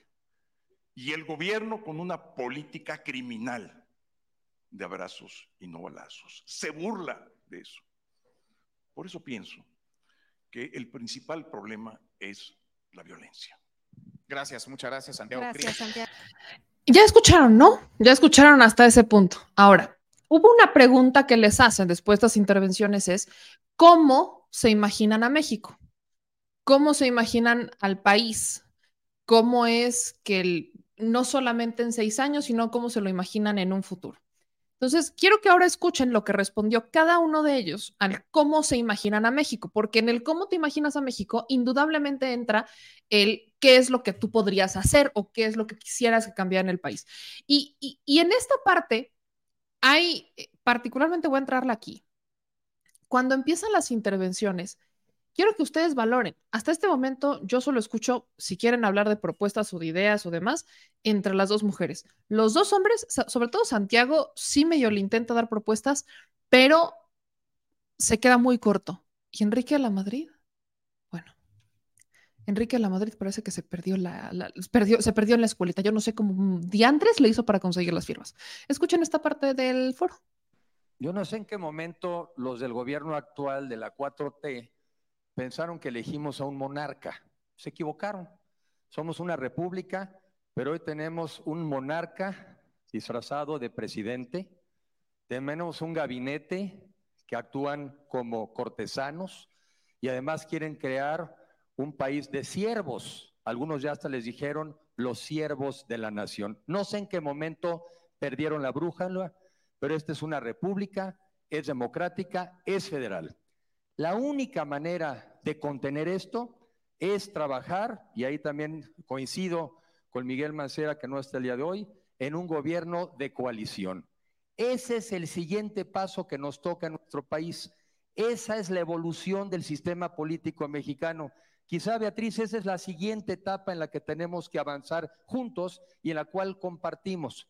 Un gobierno donde vamos a gobernar juntos, los partidos de oposición y los ciudadanos, y donde vamos a tener un convenio, y donde, repito, si se quiere salir del convenio el presidente o la presidenta, no podrá. Y también creo absolutamente en los organismos autónomos, pero para empezar, división de poderes, poder judicial, poder legislativo, pero sí sirven los autónomos. Sí sirven los autónomos, por ejemplo, el Banco de México para controlar la inflación. Sí sirve el INE para tener elecciones transparentes y que se respete nuestro voto. Y la otra es ciudadanos de tiempo completo. Nunca más, nunca más un ciudadano que dé un cheque en blanco a nadie, aunque parezca serio, aunque parezca decente. Los ciudadanos tenemos que trabajar todos los días, todo el tiempo. Y por último, más municipio, más Estado, más ciudadanos y menos presidencialismo. Gracias, Enrique. Beatriz, Beatriz Paredes, los límites, los contrapesos en el México de hoy, en el México por venir, tu visión. Eh, yo soy federalista. Creo que es esencial una federación fuerte con eh, estados y municipios poderosos. Soy federalista y creo en la fuerza de las regiones. Propondré una reforma fiscal para mayores atribuciones a los estados y a los municipios. Una reforma profunda al poder legislativo para que las comisiones de investigación sean vinculatorias. Un soporte esencial al Poder Judicial para que dispongan de presupuesto definido por ellos. Creo esencial en la Constitución establecer el cuarto sector con los órganos autónomos. Voy a incorporar a la sociedad civil en la Contraloría del Poder Público, que los órganos de Contraloría y de Supervisión sean nombrados por la sociedad civil y que la sociedad civil pueda participar en el poder legislativo. Es fundamental que los órganos jurisdiccionales que examinan la función pública y el ejercicio presupuestal tengan la participación de la sociedad civil. Hay que reformar el poder, verdaderamente hay que reformar al poder, porque si no, esta tendencia centralista y autoritaria de los mexicanos se va a repetir. ¿Y saben qué es indispensable? Voten, voten con la razón, no solo con la emoción. No hay que entregar cheques en blanco a nadie. Los liderazgos carismáticos le salen muy caros a las sociedades. Muchas gracias, Beatriz. Santiago Krill, pesos y contrapesos, adelante. El primer peso y contrapeso es aplicar la Constitución. El gran problema que hemos tenido es que la Constitución parece que no es la Constitución. Ahí está la división de poderes, ahí está el federalismo, ahí están las competencias del municipio, de los estados, ahí está la división horizontal del poder, el poder ejecutivo, su competencia, el poder legislativo, hasta dónde llega, y el poder judicial. El problema es que hoy, pues esto no se respeta. El problema es que las resoluciones de los jueces no se acatan. Ese es el problema que tenemos el día de hoy. Y claro, gobernadores que pues que no tienen dos de sus principales funciones que deben de tener. La seguridad, que solamente algunos han asumido. Aquí quiero yo destacar a mi amigo Rubén Moreira, que fue un gobernador que puso en orden al estado de Coahuila. Pero también la gran mayoría no lo hacen. Entonces, se hacen para atrás con la seguridad y como el 80% de los recursos vienen de la federación, pues se vuelven pedigüeños en los pasillos de Palacio Nacional. Entonces tenemos que arreglar muchas cosas, pero por de pronto a cumplir con la Constitución. Gracias. Gracias, Santiago. A ver, déjenme recuperar algunos de los eh, conceptos que han mencionado, que mencionaron los cuatro en esta primera intervención. Hablaron de la ley. Ahí está. Esta, esta es muy importante que ustedes escucharan lo que cada uno de ellos dijo se centraron a hablar del presidente, se centraron en criticar al presidente y en cómo le van a cambiar, pero en realidad la única que metió una propuesta fue Beatriz Paredes. ¿Que estoy de acuerdo con ella? No, porque habla de la sociedad civil. Sí, ¿quién integra la sociedad civil? ¿Quién es la sociedad civil organizada? No, eres, no son ustedes, no soy yo, no es el productor. La sociedad civil organizada son los Claudio y González. Esa es la sociedad civil organizada, que es la que tiene dinero para eh, tener sus propias fundaciones, para abrir, o sea, para hacer estas inversiones que normalmente las hacen para bajar la cantidad de impuestos que van a pagar. Esa es la sociedad civil organizada, que todos son así, no. Pero si hablamos de un esquema, la mayor parte de la sociedad civil organizada que ellos reconocen es Marianera Morera, es Claudia X González, es Isabel Miranda de Wallace, son estos integrantes que toda la vida han tenido un foco. Ahora imagínenselos tomando decisiones. Por eso les digo que cuando tenemos un tema con Beatriz, Beatriz sí la podemos cuestionar. Claro que nos podemos sentar con ella y decirle, y no estoy de acuerdo con esto. Xochitl le termina dando la razón al gobierno. Por eso es que todavía más incongruente lo que está haciendo. Para muestra, un botón. Les toca hablar en alguna parte sobre la reconciliación de México. Y ahí Xochitl Gálvez menciona esto. La reconciliación de México es entre quienes tienen privilegios y quienes no tienen oportunidades. En nuestro país debemos caminar juntos y sin divisiones. ¿Cuántas veces hemos escuchado eso? Esto no es un tema de reconciliación porque estemos peleados, porque odiamos a los ricos. No es cierto. Es porque no quieren soltar privilegios y quieren tener todavía más privilegios para quitarle recursos a la gente que menos tiene. Escuchen lo que dijo Xochitl Gálvez y por qué les digo que es muy incongruente lo que dice y lo que hace sí me imagino un país donde podamos reducir la brecha de desigualdad. Ese es el gran pendiente de nuestro país. La pobreza y la marginación se tienen que resolver con igualdad de oportunidades. Pero obviamente el échale ganas no es suficiente. Si no ampliamos la cobertura de preparatorias, si no construimos más universidades, a mí me tocó construir 10 universidades interculturales bilingües cuando fui comisionada de los pueblos indígenas, pero hoy debería de haber 30 universidades interculturales. Necesitamos, necesitamos un país donde podamos salir a la calle sin sentir miedo, donde las mujeres no sean violadas ni asesinadas. Y obviamente para ello pues necesitamos reconstruir a las policías desde lo municipal, lo estatal y sobre todo, pues tener una policía nacional que no le tenga miedo al entrarle a combatir la delincuencia, pues porque de alguna manera les tienen prohibido hacer esto. Yo sí me imagino un país donde las energías limpias sean el futuro y donde luchemos de manera frontal contra el cambio climático. Gracias, gracias, Xochitl. Esa fue la primera intervención que hace. Ahora escuchen la segunda, en donde habla sobre los programas sociales. Sociales empezó mi debate con el presidente de la República. Estoy absolutamente de acuerdo con los programas sociales. Estoy de acuerdo con la beca Jóvenes Construyendo el Futuro, con el apoyo a los adultos mayores, con la beca Benito Juárez. También estoy convencida que los mexicanos merecen más, que los adultos mayores, además del apoyo, deben de tener medicamentos. El otro día entré a casa de dos mujeres que no tenían un solo diente. O sea, no es posible el abandono en el que tenemos a nuestros adultos mayores. También estoy convencida que una de las maneras de salir de la pobreza es impulsar el empleo. Por eso la beca Jóvenes Construyendo el Futuro les debe de dar inglés, computación, habilidades digitales, robótica, inteligencia artificial a los jóvenes, pero también necesitamos que los empresarios le paguen más a los trabajadores.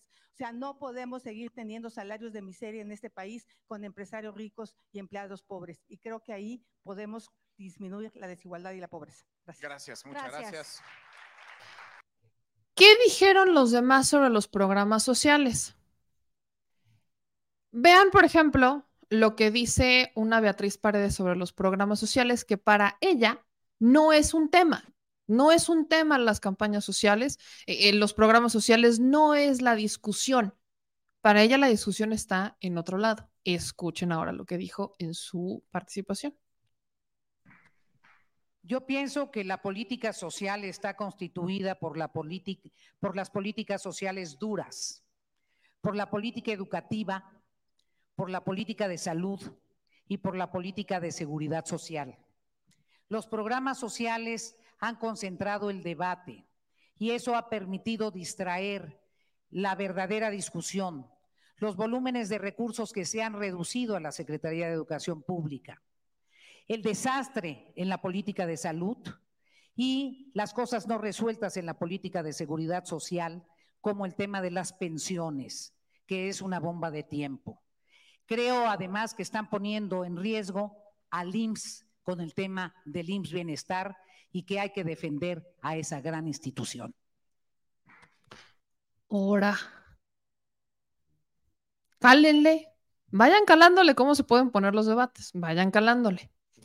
¿Qué es lo que dijo Enrique de la Madrid? Nada nuevo. No, Enrique de la Madrid en realidad no tuvo mucho que aportar, solo dijo que tenían que ir en contra del virus de la 4T, ya saben, él muy queriendo hacer lo que su papá no pudo y lo que él menos podría. Entonces, así, ¿no? Hay que aplicar, Santiago Krill, hay que aplicar la constitución. O sea, Santiago Krill y Enrique de la Madrid, yo la neta los descartaría. Santiago Krill se basó en hay que aplicar la constitución, hay que aplicar la constitución, hay que hacer valer, y muy en su rol de señor constitución. Y Enrique de la Madrid muy en un rol de hay que tener un gobierno de coalición y que seamos más ciudadanos. Dijo, ¿quién? ¿El junior al que mantenimos toda su vida? No, hombre, qué ciudadano me salió Enrique de la Madrid. Si nos preguntaran cuánto nos gastamos en sus mamilas, biberones, pañales, En sus escuelas. En las pedas. Ándale. ¿Cuánto nos gastamos los mexicanos en las pedas de él y sus amigos En Acapulco. en Acapulco, en tiempos de Luis Mirrey? El ciudadano ha hablado. Porque cuando calentaba el sol. Porque cuando calentaba el sol aquí en la playa, Enrique de la Madrid. O sea, por eso yo descarto, por, y con todo respeto, pero los que no tienen mayor propuesta son Santiago y Enrique. No la tienen. Uno, hay que aplicar la constitución a rajatabla. Ajá, pero que, no a rajatabla. Y el otro, es que hay que ser más ciudadanos. Cuando en su vida ha sido ciudadano porque todo ha vivido del erario. Y en, y en más de una de- y en más de una ocasión decir coincido con Beatriz. Ajá, coincido con Beatriz y el otro coincido con Xochitl. Ah, no, pues qué bueno que coinciden entre sí, ya mejor váyanse, sálganse y dejen a las mujeres hablar, déjenlas debatir, al final entre ellas se va a quedar, mejor ábranse, hagan lo que hizo el PRD, ábranse. Y Ya, eso sería maravilloso. Por eso yo quería que escucharan estos posicionamientos, porque yo honestamente el, el de Santiago Krill nada más no, no, no lo termino de, de compartir, no, no me da No, no tengo manera de compartir el, el posicionamiento de estos eh, personajes. No, nada más no. Y por eso es bueno escucharlos, para también saber para dónde, para dónde va a jalar esto, cómo es que puede jalar, cómo es que esto, quiénes pudieran ser los mejores, cómo es que se pondría mejor el debate. Ahí es de donde se tendría que dirigir toda esta dinámica.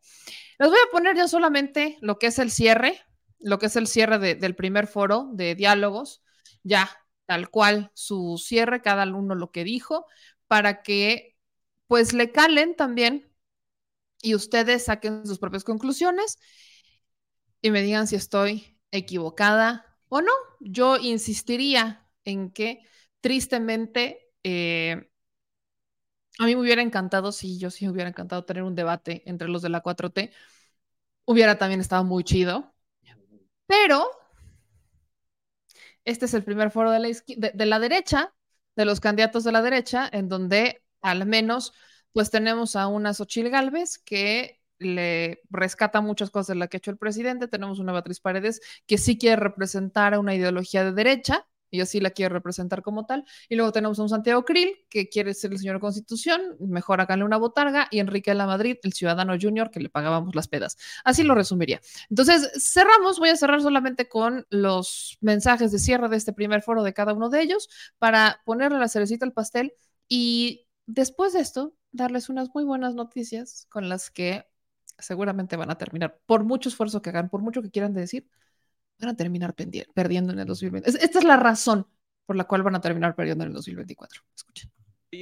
y lo planteaban ustedes en su mensaje inicial, me gustaría eh, no dejar pasar de lado que en este frente, y ahí están los colores que no me dejarán mentir, en este frente, además de la ciudadanía, están los partidos también.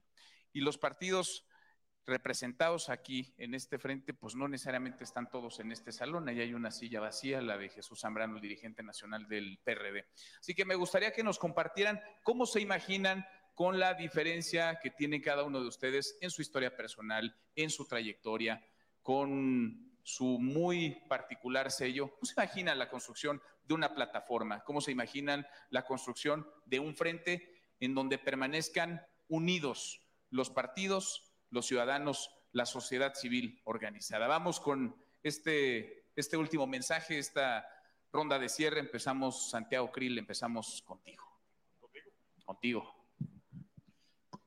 Nada más este es el de cuatro minutos. Este ¿o? es cuatro minutos, tres minutos, tres minutos, ya es el mensaje, Es el mensaje final, final. es el de cierre. Muy bien, pues en primer lugar eh, reitero eh, mi eh, llamado al PRD y para que el comité técnico avale eh, lo que han pedido, transparencia y una auditoría, por supuesto, y que sepan que aquí los necesitamos, aquí los queremos ver en el próximo foro, sentados en sus respectivas sillas.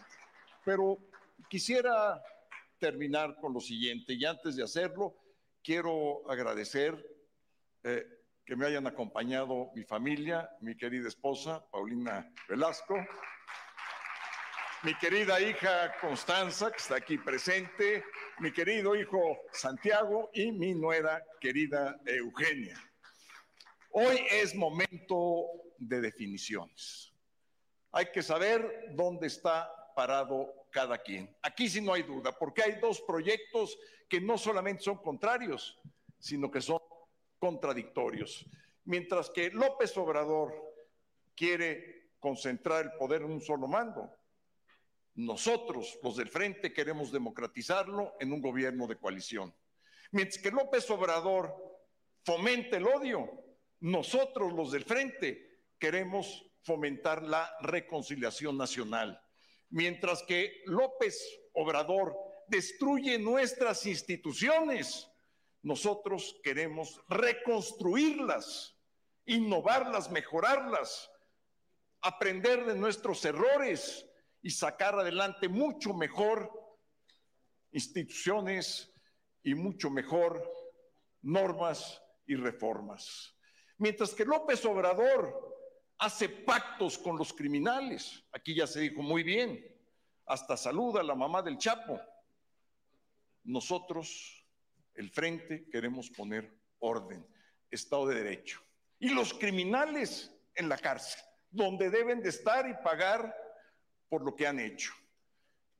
Mientras que López Obrador utiliza los programas sociales como instrumentos electorales, además dicho por él, nosotros queremos hacer una política social que abra las oportunidades a todas y a todos. Esa es la gran diferencia. Y lo que hoy tenemos es una oportunidad única, una oportunidad de oro que se llama el Frente Amplio por México. Es ese frente para hacerlo de manera extraordinaria, todas y todos nosotros, unidos, sin ninguna duda, unidos hasta el final, y que sea un frente amplio, que quepamos todos y todas las mexicanas, y que sea el frente más poderoso, unido y amplio que haya existido en el país. Ese es el Frente Amplio por México que yo veo. Muchas y muchas gracias. Gracias a quienes han conducido también el día de hoy este evento. Gracias. Gracias, Santiago.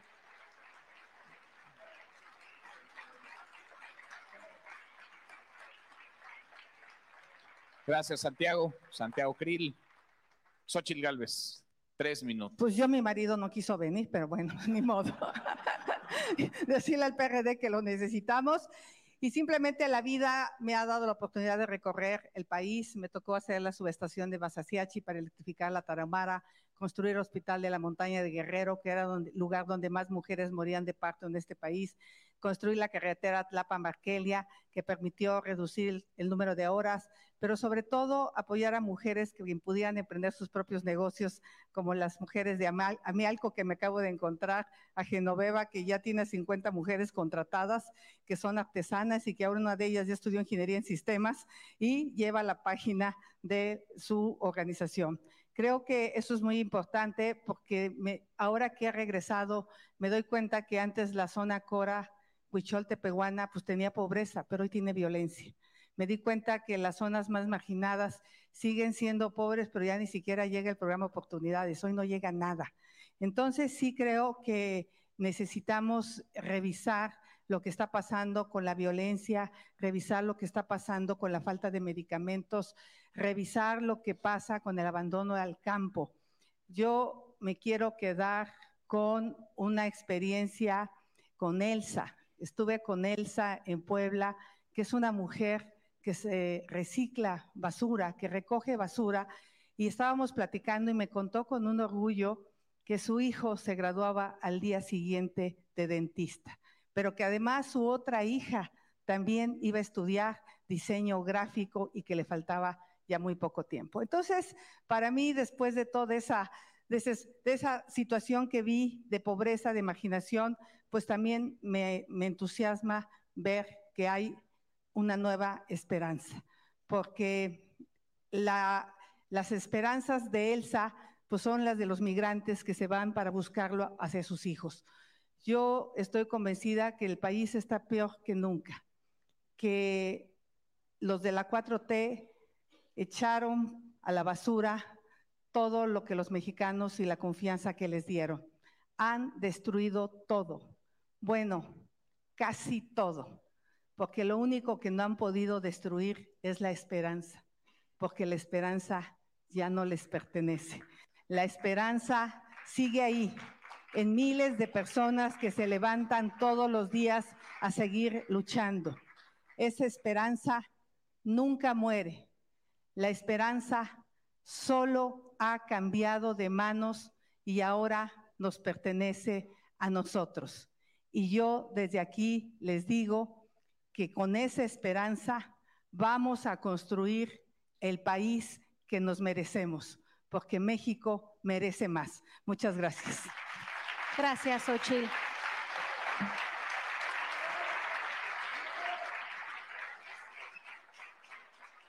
Muchas gracias, Xochil. Gracias a Xochil Gálvez. Gracias, Xochil Gálvez. Enrique, tres minutos, Enrique de la Madrid. Adelante.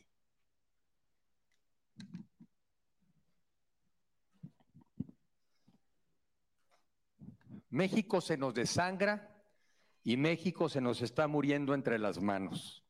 Pero no tiene por qué ser así y no lo vamos a permitir, porque un mucho mejor México es posible. Los invito a imaginárselo. ¿Se imaginan un país seguro? Donde saliéramos en nuestras familias a las calles, que nos sintiéramos seguros en la casa, donde disfrutáramos nuestras carreteras, los pueblos mágicos, acampar en las playas, en nuestros bosques. ¿Te lo imaginas? ¿Te imaginas un país con salud, donde volviera a haber equipos, en donde los médicos estuvieran apoyados, donde volviera a haber medicinas, donde todos tuviéramos derecho a la salud por el solo hecho de ser mexicanos? ¿Se lo imaginan? ¿Se imaginan un sistema educativo donde dependiendo, independientemente de dónde vienes, tengamos acceso a la misma educación, a la misma calidad, todos pudiendo salir adelante, profesores bien pagados, bien equipados, sí, con inteligencia artificial, pero también con inteligencia emocional. Y por cierto, libros de texto bien hechos. ¿Se lo imaginan? ¿Se imaginan ese país en una economía vigorosa, donde se construyen todos los días millones de empleos, donde funciona el turismo a todo vapor, el campo a plenitud, generando empleos, alimentos, la minería, la logística, los puertos, los aeropuertos, las carreteras, un México vigoroso, donde surjan millones de empleos y donde el que quiera pueda emprender. Porque hoy los jóvenes no solamente se quieren emplear, se quieren emprender sus nuevos negocios. ¿Se lo imaginan? ¿Se imaginan un país donde las mujeres puedan salir tranquilas a la calle? Donde estén tranquilas en el transporte público? Donde ganen igual a trabajo igual? Donde las defendamos? Donde tengan también refugios cuando son violentadas? ¿Se lo imaginan? ¿Se imaginan ese país también en armonía? Donde todos nos llevemos bien, donde seamos hermanos como somos, fraternos, como somos nosotros, alegres, como somos los mexicanos, ¿se lo imaginan? Pues si ustedes se lo imaginan, es que este país existe. Y este mucho mejor México sí es posible. Y yo estoy convencido de ello. Llevo 40 años preparándome, 40 años estudiando este país, 40 años trabajando en él y dando resultados, porque creo que el mejor México posible nos toca. Es de esta generación es el México que nos merecemos y es el México que vamos también a heredarle a nuestros hijos. Soy Enrique de la Madrid. Yo como tú creo que este México es posible y por eso estoy de frente y con el frente. Gracias. Gracias, Enrique, Enrique de la Madrid. Y cerramos este primer foro diálogos contigo, Beatriz Paredes. Tres minutos.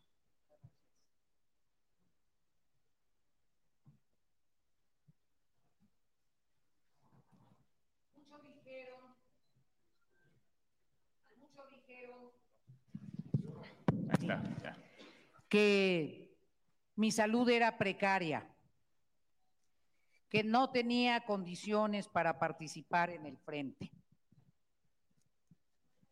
Dijeron que una fractura que lleva tiempo de rehabilitación era un asunto que me incapacitaba para siempre.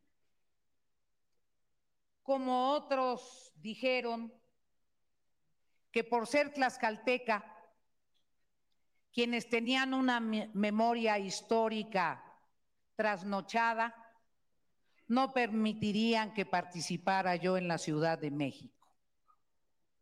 Como dijeron que no podría ser gobernadora porque era hija de una familia de San Esteban Tizatlán, indígena de origen, y tenía 32 años. O como dijeron que no llegaría a dirigir la Confederación Nacional Campesina, porque era la primera mujer que pretendía liderar a los machos mexicanos, ejidatarios, que tenían la tierra gracias a la revolución social que distribuyó más de la mitad del territorio. Como dijeron que el PRI no sabría asimilar la derrota en el año 2000 y que no tendríamos la capacidad de conducir la transición democrática. Y la bancada mayoritaria en el Congreso, en la Cámara de Diputados que encabecé, fue el pilar para que el gobierno de la transición pudiera gobernar. Nosotros sabemos gobernar. Sabemos enfrentar la problemática más compleja que pueda enfrentar este país. Sabemos encontrar las soluciones que se requiere convocando a todos los grupos sociales de la nación, porque entendemos la necesidad de renovar al Estado Nacional, porque comprendemos que es indispensable que sea el Estado de Derecho el que prevalezca y que es esencial que el crimen organizado no rebase a la autoridad. Eso es lo que se va a definir en el 2024. No la gestoría de las cosas que son trascendentales, pero lo que está en disputa es el poder del Estado mexicano y la vigencia, la sobrevivencia de la nación conducida por la constitución y no por los grupos del poder fáctico oscuro. Es la victoria de la luz sobre la oscuridad. Yo no estoy obsesionada por Andrés Manuel López Obrador. Es un accidente histórico por los errores que cometimos. Es un accidente histórico porque no tuvimos la capacidad cuando la sociedad nos dio en repetidas ocasiones la oportunidad de gobernarla, de resolver la problemática de los marginados. Ese es nuestro gran desafío, gobernar para todos, pero sobre todo gobernar bien y con un compromiso con la justicia y la modernidad. ¿Ya los escucharon? ¿Ya? Muy bien, yo sé, lo- me encanta torturarlos, perdón, pero ¿saben qué es lo sabroso? Lo que voy a hacer en este momento. Porque después de escucharlos, después de haber escuchado todo lo que dijeron, después de todo lo que les puse, to- toda la tortura que los puse a escuchar, voy a aprovechar a hacer un dos por uno. Hay un comentario de Lucio Alcares, no sé si anda por ahí. Si ya estás por ahí, Lucio, alza la mano. Porque Lucio le responde a nuestro querido Héctor Marín, dice, Meme dijo que no está de acuerdo con Morena y no vota por Morena, o sea que ella es prianista y ahora critica a los que ella dijo que apoya. Lucio Alcares, mi recomendación para ustedes es que se saque la cerilla, le regrese y aprenda a escuchar o se regrese a la escuela en su defecto para entender la comprensión auditiva, porque no es comprensión lectora, es comprensión auditiva, querido Lucio Alcares. Eh, yo en ningún momento dije eso. Favor de procesar la información de mejor manera. En ningún momento dije eso. No, nope. Yo apoyé, al, trabajé en el PRI y es- me- me- ya me empieza a frustrar. De, te voy a ser muy honesta, ya me empieza a frustrar tener que repetir lo que he explicado muchas veces. Ya te dije, Ya, aplica, aplica el plan Salinas. pero es que la gente no lo hace. Entonces, solamente le voy a pedir a, Remítanse PRI. remítanse a hace un- dos años, cuando lo aclaré, pero voy a omitir esa parte de la historia, la audiencia ya se la sabe. Lucio, a favor de aprender a escuchar con atención, porque yo nunca dije eso, ¿ok? Y para muestra, un botón. Yo sé que los torturo mucho, yo sé que los torturo mucho, pero sí saben por qué todo lo que acaban de decir literalmente se les fue al hoyo. Así. Lo que dijo Beatriz Paredes, lo que dijo Santiago Cris, lo que dijo Xochil Gálvez, lo que dijo eh, Enrique de la Madrid, si es que podemos tomarlo como en serio. ¿Saben por qué todo lo que dijeron hoy, precisamente hoy, valió tres hectáreas de longaniza toluqueña y de la verde? O sea, esto no es cualquier cosa. Sí, porque hay verde y roja. Eh, Creo que está morada. Y de la verde. ¿Saben, ¿Saben por qué? ¿Saben qué pasó? Hoy se publicaron los resultados del Coneval. Todo lo que acaban de decir literalmente se fue a la basura. Es más, tendrían que haber leído los resultados de Coneval antes de haber ido a hablar. Si los hubieran leído, probablemente hubieran tenido que cancelar el foro. Así se las pongo. Porque, ¿qué dice Coneval? Que todos estos, eh, este, este es mi resumen ejecutivo del Coneval. Mi resumen ejecutivo del Coneval es el siguiente. Todo lo que acaban de decir los del PRI PAN PRD es mentira. Punto. Todo lo que estos dijeron, imposible. No hay manera. Y todo lo que ha dicho Andrés Manuel es cierto. Eso de primero los pobres sí funcionó. Todo lo que dijeron que el país está peor que nunca, que no vamos a morir desde el apocalipsis comunista, fake news. Y no lo decimos nosotros, lo dice el Coneval, una institución avalada, reconocida. Coneval, hermanas, hermanas. Coneval. Tengo un resumen ejecutivo de Coneval, pero el gran bullet es hechos, no palabras. Todo lo que estos dijeron se resume a lo que puso Gerardo Esquivel. Este es el primer gobierno que logra revertir el desastroso aumento de 10 puntos porcentuales en la pobreza total de 2006 a 2014. Este es el primer gobierno. Estamos en los niveles de pobreza más bajos históricos registrados en el país.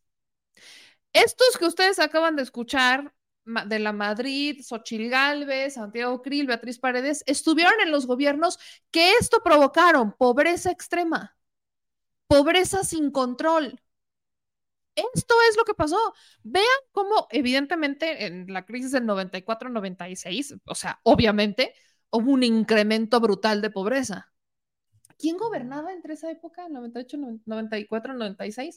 ¿Me recuerdas? Salinas. No, Cedillo. Cedillo, sí, no, 94. Pero ya los errores de Salinas los hereda Cedillo. ¿Quién gobernaba? Ah, sí. Cedillo. ¿De qué partido era? Del PRI. Eh, después llega 2000. Del 2000, del 2000 al 2006, sí hubo una cierta reducción de pobreza. Sí, porque veníamos de la patada con Cedillo, entonces sí, sí hubo una reducción de pobreza. Sí pasó. Pero los niveles más bajos de pobreza extrema fueron registrados justo en 2006 con 14 eh, un 14% en la población, 14% de la población se registraba en pobreza extrema, pobreza extrema. 14 puntos, esto es 2006. ¿Qué pasa de, 2010, de 2006? Que llega Felipe Calderón. En adelante vienen los incrementos, incrementos perdón, de pobreza. Que para algunos dirán, fueron menores. Nel, Ahí están los, incrementos de pobreza. Empezó a subir, a subir, a subir. Con entre Calderón y Peña se mantuvo exactamente igual la pobreza en un esquema macro, que lo estamos viendo del 92 al 2022. ¿Dónde ocurre el siguiente pico de pobreza? Entre 2016 y 2018 se mantiene, pero de 2018 a 2020 incrementa. ¿Por qué incrementó la pobreza en 2018 a 2020? ¿Si se acuerdan que pasó algo? ¿Si te acuerdas que hubo algo que pasó en 2020? No sé. ¿Pandemia? Quizás. No sé. Pecata minuta. El, resultado del Coneval del 2020, mañosamente, porque Coneval se mide cada dos años, mañosamente lo habían estado utilizando para decir que había más pobres y que había más pobres y que había más pobres y que había más pobres. Ajá. No contemplaban en sus análisis pandemia, no contemplaban que el mundo entero en 2020, en, fue septiembre del 2020, los, o sea, nos mandan a encerrarnos. O sea, aquí en México fue un poquito antes de septiembre. La pandemia llegó en febrero. Eh, eh, febrero, marzo, abril, ajá, en abril. En abril. ya estaba todo cerrado, exactamente, en abril, exactamente, ya está, exactamente, o sea, para Semana Santa, ya estaba todo cerrado. Exacto, yo me fui a septiembre. o sea, en el primer semestre del 2020 nos mandan a todos a nuestras casas. Comercio se fueron abajo, turismo se fue abajo, negocios se fueron abajo. la única industria que subsistía era la de servicios, como por ejemplo eh, tiendas de supermercado, y la que se elevó al por mayor fue la farmacéutica. Pero de ahí en fuera, todos en crisis. Y en los análisis que hacían, no contemplaban ese pequeño detallito de la pandemia. A nadie le había interesado, todos se quedaban callados con el pequeñito detalle de la pandemia. Entonces, nadie decía nada, nada, maravilloso. Llega 2022 y les dan en la soberana mami, así, pero les dieron en la torre, porque históricamente las políticas de esta administración lograron reducir la pobreza. Quiero que ustedes, así como Enrique de la Madrid se puso a, imagínense un mundo mejor, imagínense un México o un mundo sin pandemia. ¿Se imaginan en dónde estaría la pobreza en este momento? ¿Se imaginan que no hubiera existido la pandemia? ¿Que no hubiera pasado la pandemia? ¿Se imaginan lo que este gobierno hubiera logrado sin pandemia? Bueno, una muestra es, son estos resultados del Coneval. Se los voy a explicar porque sí hicimos un, sí me aventé un resumencito más chido de qué es lo que sale en el Coneval, qué es lo que hay que entender sobre el Coneval. Aquí está esta gráfica, que literalmente este es el resultado del Coneval. Esto es lo más importante que habría que entender sobre el Coneval. Se los voy a hacer todavía más grande para que ustedes lo puedan compartir, ¿no? Para que le tomen captura de pantalla por si no lo habían visto. Esta es la joya de la corona. ¿Qué es lo que prácticamente nos está diciendo esta tabla que ustedes están viendo en pantalla en este momento? Ahí les va la primera. Entre el 2020 y 2022, la población en situación de pobreza a nivel nacional pasó de un 43.9% a un 36.3%. ¿Eso qué quiere decir? Que en dos años, en dos años, hay 8.9 millones de pobres menos en el país. Échenle. Debátanme con eso. Estos son los datos duros. Debatan, que la oposición se atreva a debatir con estos datos. Atrévanse, los reto. Atrévanse. Por favor. Be my guest. Atrévanse. Por eso es muy importante escuchar lo que dicen, porque mientras ellos hablan, aquí hay hechos. Esa es la, esa es la medida más clara que podemos mencionar. Mientras ellos en sus gobiernos y en sus administraciones en las que trabajaron, en las que colaboraron, incrementaban la pobreza, mientras ellos iban que, ah, no es que queremos un México mejor y que, ay, sí, qué padre, qué maravilloso, vamos a lograrlo. Sí, todos unidos, fusión. Mientras ellos hablan de un escenario de lo que quieren hacer que cuando estuvieron en el gobierno no lograron, aquí estamos hablando de lo que sí se logró. 8.9 millones de pobres menos en dos años. Aquí ya estamos contemplando los pobres que evidentemente surgieron con pandemia y los que ya se venían reduciendo. Esto es importantísimo. La situación en pobreza extrema del país disminuyó de un 8.5% a un 7.1%. Esto es brutal. Brutal. Pobreza extrema. No se había logrado reducir la pobreza extrema. De pobreza moderada del 35.4% al 29.3%. Reducción. Pero, ¿qué pasa con el 2018? O sea, vamos a un análisis de 2018 cuando entra Andrés Manuel López Obrador en la presidencia. De 2018 a 2022, la población en situación de pobreza a nivel nacional pasó de un 41.9% a un 36.3%. Es decir, hay 5.1 millones de pobres menos en el país a cómo llegó Andrés Manuel López Obrador. Imagínense que no hubiera habido pandemia. Nada más, cálenle. Y comparado con el 2016, esto es maravilloso. 2016, que es la mitad de la, prácticamente la mitad de la administración de Peña Nieto, a 2022, la situación de pobreza pasó de un 43.2% a un 33 a un 36.3. Eso quiere decir que del 2016 al 2022 hay 5.4 millones de pobres menos en el país. Cálenle. Cálenle. Atrévanse a debatir esto. Es que el país está peor que nunca. Hay 5.1 millones de pobres menos desde que entró Andrés Manuel López Obrador. Debátanlo. Hagan grupos de tres y luego me platican cómo les fue. ¿Qué otros datos importantes salen del Coneval? Hubo, otras, hubo otro tipo de reducciones de carencias. Por ejemplo, hay una reducción del 2.9% en la carencia de calidad y espacios de la vivienda. Hay una reducción en la carencia de 1.4 por acceso a los servicios básicos de vivienda. Hay una reducción del 3.9% en la carencia por acceso a la seguridad social y hay una reducción del 3.7% en la carencia por acceso a la alimentación nutritiva y de calidad. ¿Qué quiere decir esto? ¿Qué políticas públicas impactan directamente en mejorar la calidad y espacios de vivienda, mejorar los accesos y servicios básicos de vivienda, mejorar las, eh, la, calidad de acceso o el acceso más bien a la seguridad social y mejorar el acceso a la alimentación nutritiva y calidad. ¿Qué, qué, políticas públicas implementamos aquí? ¿Cuáles son las que habrían impactado? Primero, el incremento al salario mínimo, histórico. Nunca se habían atrevido a hacerlo porque inflación, el coco de la inflación. Bueno, histórico. Dos, reajustes hipotecarios del Infonavit. Porque muchas personas que no tenían acceso a la vivienda o que venían teniendo problemas con la vivienda tenían un tema con el Infonavit. Todavía nos falta Fobiste, pero ahí está Infonavit. Programas de rehabilitación de los espacios de la SEDATU, los que hace Meyer los programas de rehabilitaciones de los espacios que está haciendo Meyer en Sedatu. ¿Qué otra política también impacta directamente en esto?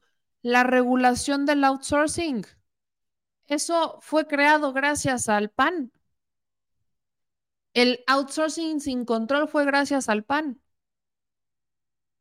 Gracias a estas políticas, nada más por mencionar algunas, es que se logran estos resultados históricos. Y no estoy contando las transferencias y los programas sociales, no estoy hablando de políticas públicas directas, decisiones que toma el gobierno federal, legislaciones que implementa, políticas públicas, decisiones que se pudieron hacer antes y no quisieron, sin contar programas sociales.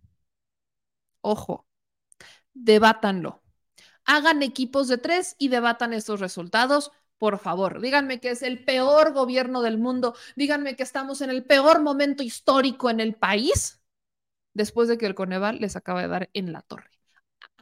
Vamos a debatirlo. Quiero ver que se atrevan a debatir los resultados. No, no va. Por ejemplo, Enrique de la Madrid se aventaba un análisis diciendo que gracias al Banco de México la inflación se ha controlado. ¿Cuántas veces criticaron al Banco de México porque la hoy que preside el Banco de México salió del SAT, del presidente López Obrador. ¿Cuántas veces no se le fueron encima? No, es que el Banco de México no es autónomo, que no sé qué. ¿Cuántas veces no se le fueron encima? Ahora ya, es que el Banco de México controla la inflación. Sí, los autónomos. ¿Ah, sí? Esto es, esta es la razón por la cual no van a poder ganar en el 2024. Es esta. Si alguien les preguntaba, oye, meme, pero es que tienen, no, no tienen posibilidades. A menos que modifiquen su discurso, a menos que entiendan la realidad en la que vivimos y no la que quieren utilizar, que es la del 2020. Porque es muy conveniente que en sus discursos utilicen una realidad como la de 2020 cuando estamos en 2023 y la que deberían de usar es la del Coneval 2022. Pero si no quieren ver la realidad, no es nuestra culpa. Los resultados ahí están. Ahí están. Señor productor, ¿dónde está usted? Se le requiere en este espacio, por favor. Ahora, dicho eso, lo que también es muy importante explicar aquí es lo siguiente. No todo es maravilloso, no todo está perfecto, no todo es para celebrar. En donde sí hay que ajustar las políticas, en donde sí tenemos que hacer un ajuste de las políticas, eso está justamente en seguridad social. Eso, y digo, en, este, en salud pública. Ahí sí, ahí sí. Eso sí, ahí sí tenemos que hacer ajustes en todo lo que tiene que ver con eh, la situación de salud. ¿Por qué? Porque lamentablemente entre pandemia y entre que Insabi no jaló y ahora viene INS Bienestar, ahí sí hubo un incremento de personas que tienen una carencia por servicio a la salud. Aquí también está en esta gráfica, la pueden ver.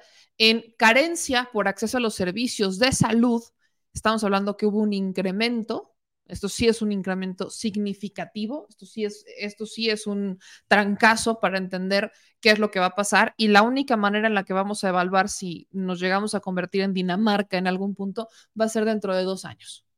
O sea, nos vamos a tener que esperar otros dos años a que vengan los resultados de ese Coneval para que entonces nos expliquen y veamos si efectivamente funcionaron esas políticas que implementó el presidente López Obrador para hacer este ajuste en el tema de salud. Aquí voy a ser muy, muy clara, no todo es maravilloso, sí efectivamente eh, hay carencia por acceso a los servicios de salud. Pasamos en carencia por servicios de salud de un de 18.8 millones de personas en 2016 a 50.4 millones de personas en 2022. Aquí sí hubo un incremento. Esto sí es importante. En un porcentaje, ¿no? ¿Cómo lo podemos retratar en un porcentaje? Estamos hablando que en el 2000 18, vámonos al, al, inicio de la administración, había 16.2% de mexicanos que eh, tenían una carencia por acceso a la seguridad, eh, a los servicios de salud. Para el 2022 hablamos de 39.1%, es decir, que el incremento fue del 22.9%. En millones de personas estamos hablando de aproximadamente 30.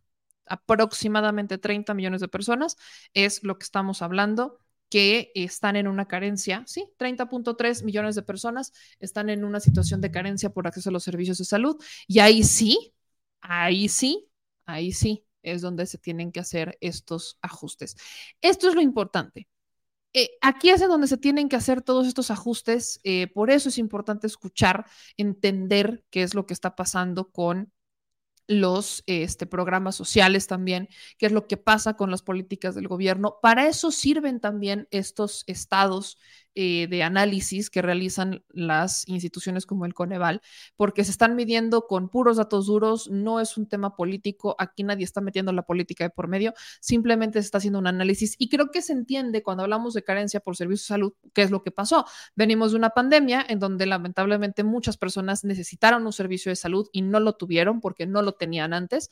Dos, eh, colapsó, de por sí venía mal, así venía heredado y luego colapsa, así es como intentan a rescatarlo todos los esfuerzos del gobierno se fueron en atender una pandemia, se fueron en atender lo que estaba pasando, la situación del país y venimos con un tercer punto que es Insabi no nos funcionó, tuvimos que cambiarlo a IMSS Bienestar y apenas estamos en la implementación de, esa política y por ende no se van a ver los resultados en este Coneval. Entonces, esto es lo que sí, aquí es en donde sí se deberían de concentrar los debates en el tema de seguridad, en el tema de salud, pero que no me vengan a decir que el Seguro Popular era su respuesta, porque tampoco es como que fuera una respuesta.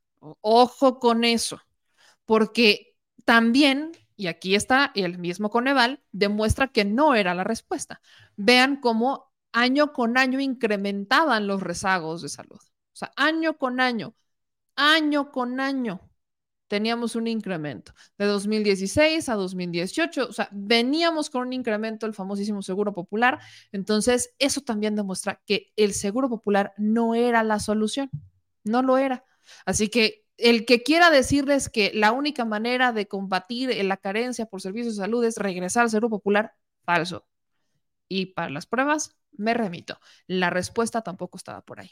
Así que aquí tienen el por qué no hay manera, no había manera humana, no existe manera que puedan tumbarle a este gobierno algo, porque en realidad hoy tenemos 5.1 millones de pobres menos que en 2018 y tan solo con el 2022 del famoso incremento histórico en la pobreza, 8.9 millones de pobres menos. Ahí se las dejo de tarea para que vayan a hacer sus análisis, hagan equipos eh, de tres y después hablamos. Vamos a cerrar con el tema de los libros de texto, mi gente chula, porque los empresarios, sí, sí, sí, sí, los empresarios este, salieron a criticar los libros de texto. Oiga usted nada más lo que le voy a decir. Particularmente el Consejo Coordinador Empresarial se avienta en contra de los libros de texto. Y no fue el único, también, eh, sobre todo en Nuevo León, están muy enojados. ¿No? En León están muy enojados con los libros de texto. Les voy a poner el comunicado del Consejo Coordinador Empresarial. ¿Qué es lo que dice el Consejo? En relación con el debate público acerca de los contenidos de los nuevos libros de texto gratuitos y las guías pedagógicas para las y los docentes, el sector empresarial de México, agrupado en el Consejo Coordinador Empresarial, considera lo siguiente. No se cumplieron con los procedimientos para su elaboración establecidos en la Constitución ni la Ley de Educación al no estar basados en planes y programas de estudio. No considerar la opinión de los gobiernos de las entidades federativas ni de los diversos actores sociales involucrados en la educación. Luego, están plagados de omisiones y errores que ya han sido identificados y difundidos por diferentes expertos y pedagogos y publicados en los medios de comunicación. Promueve sin razón la violencia y el encono y adversión en contra de las empresas y empresarios que operan en el marco de la ley y que con sus inversiones generan empleos y contribuyen al desarrollo del país con inclusión y equidad, como lo han reconocido el presidente de la República en varias ocasiones. El Consejo Coordinador exhorta a las autoridades educativas del país a enseñar historias sin intentar reescribirla. Es relevante dejar constancia de los sucesos históricos y llamarlos por su nombre en particular el asesinato de los empresarios Eugenio Garza Sada y Fernando Aranguren por parte de la Liga Comunista 23 de septiembre de 1973. En ese sentido, el Consejo Coordinador Empresarial se une a las voces que demandan la educación de nuestro país, se centre en construir un sistema educativo de excelencia para mejorar la calidad de vida de todos los mexicanos sin ideologías, sin distingos de raza, género y posición social, y que la revisión de los libros de texto gratuitos se apegue al marco legal vigente en la materia. ¿Qué hubo? Estamos hablando de 2.000 asociaciones de empresarios y que alrededor, ellos presumen, ahí humildemente generan el 80% del PIB. O sea, los empresarios de México, pues, los machuchones, están muy enojados por los libros de texto. Porque en los libros de texto, según lo que ellos mencionan, se habla del asesinato del empresario por la Liga Comunista. O sea, ¿a quién se le ocurrió mencionarlo? ¿Por qué? ¿Por qué generan violencia así, tan cruel? Pobrecitos empresarios, ellos sufren mucho mil. Mil, ocho mil sufren, ¿ok? Piensen en los pobrecitos empresarios. De verdad que qué desconsiderados son. Sin alma, sin corazón, los de la SEP. Desalmados son. De verdad que sí, qué feo. Pero miren, dejando la, la burla a un lado, me parece muy importante, me parece brutal que los empresarios salgan a quejarse de los libros de texto. Honestamente, no los han leído. ¿Es congruente que los critiquen? Sí, si pensamos que vienen desde esta liga de conservadores, que lo que quieren es promover la iniciativa privada, o sea, que celebraban los libros de Calderón cuando hablaba de Iberdrola, ¿no? Cuando enaltecía el papel de la empresa como de sean empresarios. Y a la hora de la hora, les voy a decir qué es lo que pasaba. En los libros de texto te promovían el que fueras emprendedor, empresario, qué maravilloso.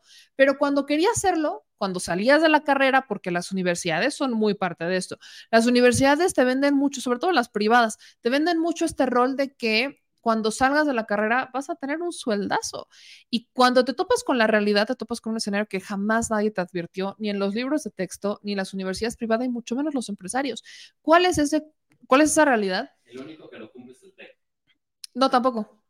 No es cierto. Por experiencia te lo digo, no es cierto. Pero sí. No, no es cierto. A los del TEC son a los que menos contratan, es la realidad. ¿Qué es lo que, o sea, y lo he dicho muchas veces, porque yo soy exatec también, estudié en la prepa del TEC. ¿Qué es lo que pasa con las universidades privadas? Que, que sales diciendo que van a ser, eh, que van a tener un sueldazo en todas las carreras, y eso no es cierto. hay ciertas, por ejemplo, en el TEC, las únicas carreras en donde te cumplen lo que te prometen son las de ingenierías, porque el TEC, justamente es un tecnológico, justamente se enfoca muchísimo, una de las, las carreras que más le celebran son las de ingenierías. Entonces, sí, en el TEC, si eres ingeniero, que tiene ingenierías muy desarrolladas, ah, maravilloso, puede que sí, pero si quieres ser abogado o si estudias humanidades o si estudias sociales o, si estudias la famosa administración de empresas, eso no es cierto. Si estudias economía, tampoco. No, no es cierto. Tienes, a menos que tu papi sea rico o que tengas contactos. Ese es el otro boleto. O sea, si tienes contactos, no importa de la universidad que saliste. Ahí tienes a Sandra Cuevas, que según ella hizo diplomados en no sé cuántas universidades en el mundo y en realidad era una universidad por calle, ¿no? Porque aquí en, la ciudad, como en muchas otras, hay calles que tienen nombres de países. Y ahí la tienes de alcaldesa. Deudora, pero alcaldesa. Entonces, aquí, o sea, si tienes los contactos, no importa la universidad en la que estudies, no importa la escuela de la que vengas, vas a ganar buena lana. Y también habrá que preguntarte a cómo y cómo le hiciste. Pero no es una realidad eso de la famosa meritocracia, que por más que estudies y por más que te esfuerces, vas entonces a ser un empresario exitoso en un futuro, cuando seas grande vas a ser astronauta. No, la realidad es muy distinta. Tienes que chingarle mucho y codearte mucho y abrirte paso a veces a punta de lanza. ¿Cuántos empresarios del Consejo Coordinador Empresarial pueden decir eso? Muy pocos. Muchos de los que están ahí heredaron la empresa del abuelo o del papá. Hablan de equidad. ¿Cuántas mujeres empresarias están en el Consejo Coordinador Empresarial? Que me hablen de equidad cuando al menos el 50% sea mujer. Pobrecitos empresarios, piensen en ellos. No estamos peleados con los empresarios, pero hay que bajarlos un poquito de la nube de la humildad en la que ellos viven, de, ay, humildamente concentramos el 80%. Pues cuéntenme, si concentran, o si, gracias a ustedes tenemos, o sea, se, se genera el 80% del PIB, cuéntenme por qué nada más son 2 mil empresas. Cuéntenme por qué intentaban evadir responsabilidades con los, con, con los, trabajadores a través de la mala regulación del outsourcing. Cuéntenme por qué no cada vez más personas entran a ser parte del Consejo Coordinador Empresarial y solamente los concentran los mismos de siempre, pero que nada más van cambiando de cabeza porque ya cambiaron de heredero. Cuéntenme. ¿Las empresas son necesarias? Sí. ¿Son buenas? Sí. Nadie está diciendo que no. Pero luego salen con cada chamacada que le han, de creer que la juventud de hoy, han de creer que la gente de verdad se compra todas estas victimizaciones que se avientan cuando, ay, es que pobrecitos de nosotros, piensen, durante años fueron la prioridad del gobierno, el empresario. No te vayas a pelear con este empresario porque es el que te va a financiar la campaña. No te pelees con este porque no sé qué. Y si te peleabas, ahí tienes el rompimiento entre Claudio X González y Enrique Peña Nieto. ¿De a cómo le fue? Pues no terminó haciendo Claudio X González una fundación de medios libres para en contra de la corrupción, para golpear a Peña. ¿De verdad? ¿De verdad? ¿De verdad quieren venir a ver la cara a la gente? Ni han leído los libros. Ni los tienen. Pero por aquí leyeron y escucharon el debate en las redes que entonces no, que, que Incluso había libros de hasta el 2014 que estaban haciendo pasar como actuales. ¿Es en serio? ¿Es que es, es que es neta? ¿De verdad? Por ejemplo, estaban muy enojados con este libro en particular, pero furiosos con este libro. Furiosísimos, que es Semilla de Palabras que dice, así cantamos y jugamos en mi pueblo. Curiosos con este libro porque era una discusión entre Pedro y Juan sobre cómo hablaban, qué decían, que quién era el presumido, ¿no? Entre Juan y Pedro le hablaban a Pascasio, ¿se acuerdan? No sé si ustedes llegaron a ver alguno de los debates, que según uno de estos, era el de este libro, en el que hablaba de Pascasio, ¿no? Juan, Pedro, Juan y Pascasio. Y a, a, a Pascasio, perdón, le decían que era un presumido y que, o sea, y, te intentaban mencionar que en este libro había, eh, pues, una, un, un tono clasista, que no sé qué, bien rudo la cosa. Bueno, pues, ¿qué creen? Este libro es del 2014. En el propio debate del frente estaban enojadísimos por los errores del libro de texto.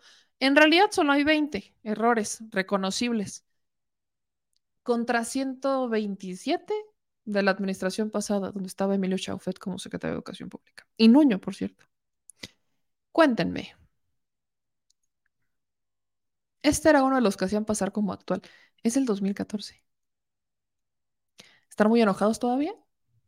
Por eso les digo que no, no se crean todo lo que ven en redes. No se crean todo lo que ven en redes. Ve, ahí está Kenia López Rabadán. Eh, vean nomás. Kenia López Rabadán. El comunismo de López Obrador quiere dividir a los mexicanos. Es un libro del 2014, así estaba desde el 2014. O sea, quiere decir que, bien decía, bien menciona Gabriel Guerra en su tuit, ¿eso quiere decir que ya éramos comunistas y no nos habíamos dado cuenta? ¿Será que Enrique Peña Nieto nos engatusó y en realidad era un agente comunista encubierto? Por eso yo estoy muy sorprendida cuando hablan sobre los libros de texto, porque gran parte de lo que están criticando los libros de texto o es un tema ideológico porque no comparten ese tipo de educación, pero curiosamente ya se venía dando educación similar al respecto y están fúricos, fúricos con lo que pasa. Y entonces, pobrecitos empresarios están muy tristes porque estos libros, maldita maldición, atentan contra ellos. ¿Qué querían? ¿Un capítulo sobre la empresa privada de Iberdrola, como tenían con Calderón? ¿Eso los haría felices?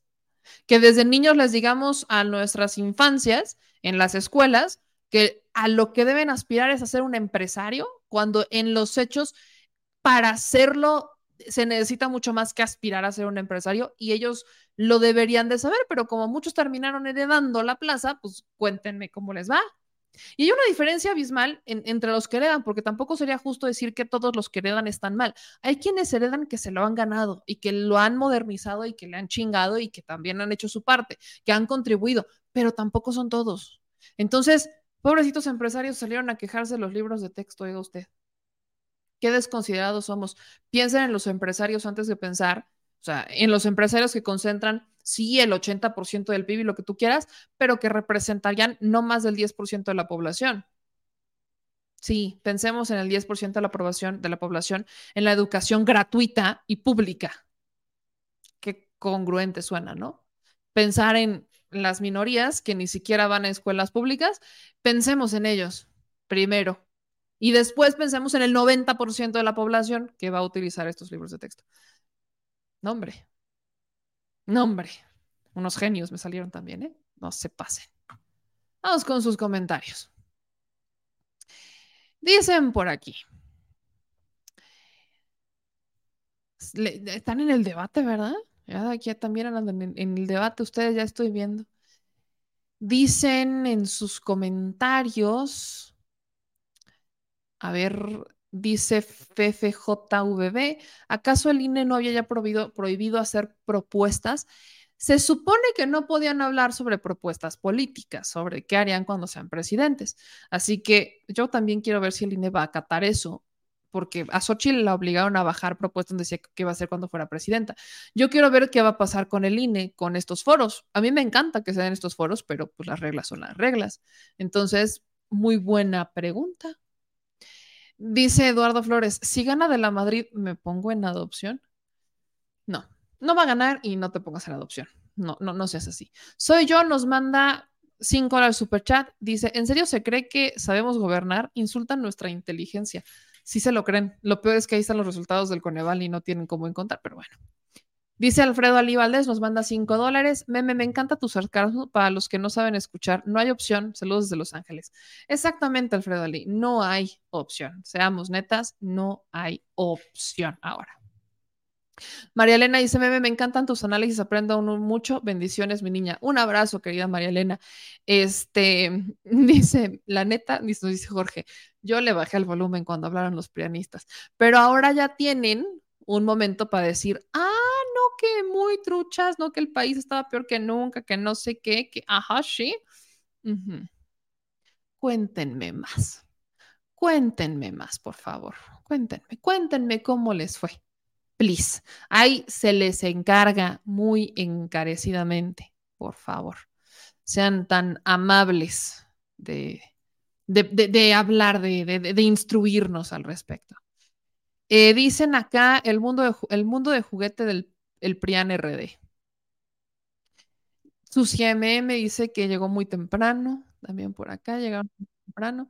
Dicen que era una tortura escuchar tanta falsedad, falso de toda falsedad, pero ahora ya tienen los argumentos para entender por qué la, la falsedad de todo esto. Dicen acá en sus comentarios, todavía cobran aguinaldos en Estados Unidos las hermanas Verónica Salazar de Tamaulipas y Cabeza de Vaca Prófugo todavía quiere gobernar desde Texas. Lo bueno es que lo terminaron bajando, pero bueno, ¿qué les digo? les recomiendo la película del joven Karl Marx a los empresarios. ¿Cómo la vas a recomendar, Blas? ¿Estás viendo que estamos en el peor momento comunista del mundo?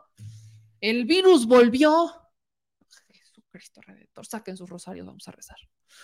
Oigan, voy a cerrar. eh, mañana voy a profundizar un poco con esto, pero yo sé que muchos vieron un video en redes sociales que yo no voy a compartir, que es sobre el eh, momento en el que una persona con un arma blanca le quita la vida a una joven en Guanajuato. Quiero compartirles eh, que la Fiscalía General del Estado de Guanajuato, el fiscal que nunca hace nada, pero bueno, ahí salió el fiscal de Guanajuato, salió a condenar el feminicidio de Milagros Montserrat, se llama Milagros Montserrat, que fue registrado esta mañana en la ciudad de León. Eh, las imágenes son muy fuertes, eh, se está buscando a esta persona que es el que eh, asesinó a Milagros con un arma blanca. Si ustedes lo ubican, si ustedes los llegan a conocer, esto va para nuestra gente en Guanajuato, si los llegan a ver, si llegan a saber algo de él, si es su vecino, lo que sea, por favor, ayúdenos con la información para dar con el paradero de esta persona. Pareciera que hoy todos los casos se tienen que viralizar para que las fiscalías los atiendan. Es muy triste que no hagan su trabajo nada más porque están obligadas a hacerlo, pero aprovechemos que están las bonitas redes sociales para hacer nuestra parte. Acá tengo una mejor imagen de esta persona. Aquí es la que nos han estado compartiendo. Eh, Adolfo Enríquez Van der Kam la pone en sus redes sociales y dice, este es Miguel, que el día de hoy asesinó a una mujer en la colonia Granada, trabajó como inspector de calidad en las empresas Bandechi, ubicada en la calle Transportistas, colonia Julián de Obregón. Miguel iba en la calle, ponen su dirección y todo, eh, y hasta su teléfono. Mi gente, esta es la imagen que suben por acá y esta es la imagen que pone la fiscalía. Entonces, si ustedes llegan a dar con el paradero de esta persona, pues también ayúdenos. Hay que hacer banda, por favor. Vamos a ver en otros comentarios. Nos dicen aquí que esta no es una persona, es una bestia, es un asesino, es correcto. Juan Carlos nos dice, Meme, fíjate bien, y Beatriz Paredes está más cerca del asilo de la presidencia. No, no, yo no diría que cerca del asilo. Solamente diría que al menos de las cuatro es la única que está defendiendo su ideología. ¿Que cuestiona su ideología? Claro que sí, por supuesto. Pero bueno. Eh, Angélica, ¿te fijaste que de la Madrid traía sus notas? Pues esta, a ver, también tu Angélica. Estás viendo que a duras penas si puede con el discurso de que es un ciudadano. Si a duras penas el discurso de que es ciudadano le medio, medio sale porque ya lo tiene bien ensayado, está a tres de decir que adoptará a un mexicano. No lo ha, no lo ha dicho, pero está a tres. Si le quitan las notas, lo dice. Si alguien le quita las notas a la Madrid, en dos, lo, lo primero que va a salir de su boca es adopta a un mexicano. Y de ahí no lo vas a sacar, ¿eh? Porque creen que se las dan, para que no diga ta- tarugadas. Imagínenselos, imagínenselos. sin nota. Es más, imaginémonos cosas chingonas. Por ahí vi un tweet de una de estas famosas cuentas, cuentas parodia que eh, decía, la abuela García, ¿no? esta cuenta parodia, que dice, a Enrique Peña Nieto le podemos criticar de todo, pero nunca fue un chillón, siempre aguantó las críticas y nunca dio réplica al respecto. Este es mi momento de brillar.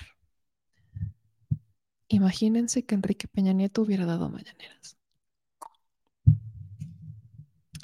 Imagínense cosas chingonas. Señores, aquellos que dicen que a Peña Nieto se le podía criticar todo, pero que nunca fue un chillón, yo les diría una cosa bien clarita. No es que no quisiera responder a las críticas, no es que no quisiera dar réplica, es que no podía. No podía. Porque en su intento de réplica iba a regar más. Y no iba a salir. E- Es como de esas cosas que son una bola de nieve. ¿Sabe lo que va a pasar? Enrique Peña Nieto sabía quién era y sabía que lo suyo, lo suyo era ser un muñeco de aparador. Nada más. Lo suyo, lo suyo no era pararse con los pantalones enfrente de los periodistas y con toda la libertad del mundo que le pregunten todo y que lo insulten en su cara y que lo memearan 20 veces. No, no, no, no, no, no, no, no, no, señores, no, no. Peña Nieto sabía cuál era su potencial. Lo sabía bien. Por eso siempre lo vieron bien arregladito, hasta cuando corría, siempre. Y es por eso que su equipo jamás le permitió dar una réplica. Porque momentos como el no cinco, menos como seis, hubieran sido la cortesía de la casa. De a tiro por viaje hubiéramos tenido una de estas declaraciones. Si así nos divertíamos con el oh, Supremo Tlatoani de Copete Alto, imagínense si hubiera dado réplicas. No, se la acaba. Hubiera renunciado. No hubiera aguantado. Al menos ahí fue sabio. Ahí fue sabio. Al menos. Ahí sí le dio. O al menos a su equipo. Al menos a su equipo y sí le dio, pero bueno. Ya nos vamos, mi gente. Nos vemos mañana para seguir diciendo más netas al chile, porque todavía hay mucho que decir. Créanme, dejé algunas cositas guardadas en el tintero, pero ya es hora de irnos a descansar. Así que, mi gente chula, no se les olvide compartir esa transmisión, seguir ayudándonos compartiendo la transmisión no completa y también ayúdenos a compartir este episodio en podcast, que lo vamos a subir en cualquier momento, y ya le estoy subiendo ciertos fragmentitos de análisis más importantes en, este, en el podcast para que también me ayuden a compartir esos análisis y para que también nos ayuden a explicarle a, las, a sus vecinos, a sus amigos y demás qué es lo que está pasando realmente con el país, con hechos, no nada más con verbo. Así que ahí tienen, mi gente, un poquito de lo que ha pasado este, este juevesito, este juevesito 10 de agosto. Y ya mañana le seguimos. Gracias a todos los que constantemente nos están apoyando con sus superchats o que nos mandan algún donativo a través de nuestra cuenta PayPal o que nos mandan donativo a través de nuestra cuenta Banamex. Quiero ser muy clara con esto y voy a pedir a los moderadores que me ayuden. Eh, hay una cuenta que teníamos que era la de Saldazo, es, e, era una cuenta Banamex a la que muchos nos apoyaban. Esa cuenta ya va a dejar de funcionar, estamos a nada. Entonces, les estamos pidiendo que mejor nos apoyen en esta otra cuenta que es Banamex que es 5204 1658 6774 9198. La otra ya no funciona, entonces ayúdenme a pasar a correr la voz porque ya no va a jalar la otra cuenta, la que ya muchas personas nos hacían transferencias. Si tienen dudas o demás, mándenos un mensaje y se los resolvemos. Pero por lo pronto, aquí es en donde recibimos sus apoyos para seguir con esta labor independiente. Yo soy Meme Yamel, síganos en todas las redes sociales, en Facebook, Twitter, YouTube, Instagram, TikTok, Thread y lo que caiga. Así que nos vemos mañana. Que pasen una maravillosa noche. Cuídense mucho. Un besote bien tronado. Adiós.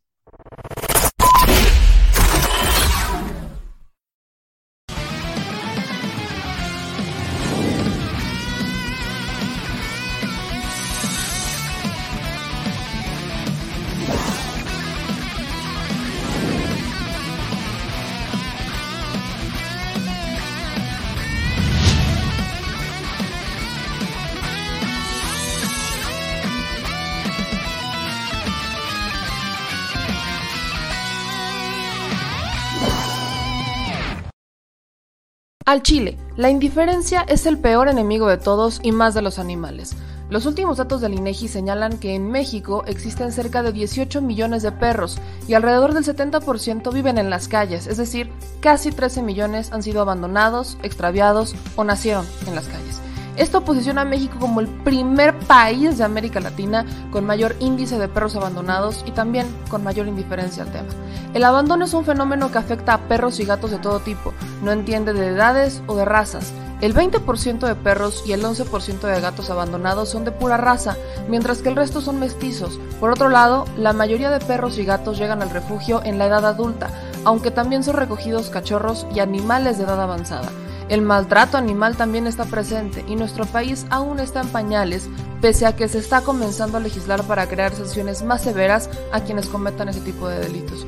Por eso es importante la participación ciudadana y pedimos tu ayuda. Es hora de dejar de callar y ayudar a darles voz a quienes siempre están ahí para darnos una patita. Educar, esterilizar, identificar, reflexionar y adoptar es básico para revertir la tendencia pero si tú no tienes la posibilidad de adoptar o rescatar, ayuda a diferentes organizaciones que ya lo hacen.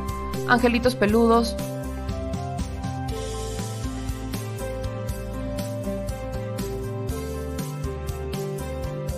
Amor sin raza.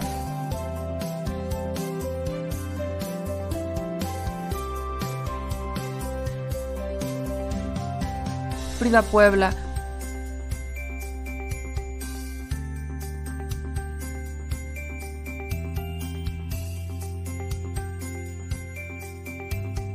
Rivera Rescue.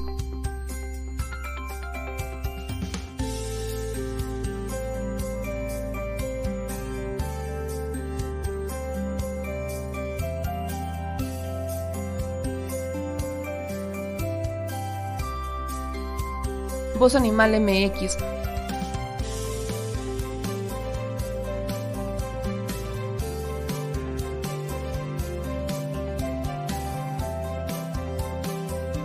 el albergue San Cristóbal,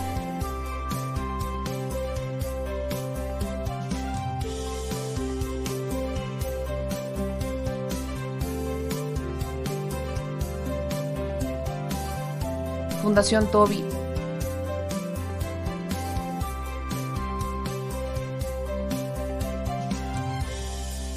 o Patitas Invisibles son algunas de las organizaciones a las que constantemente donamos y apoyamos, pero no es suficiente. Ayúdanos a que sean más voces las que salven vidas.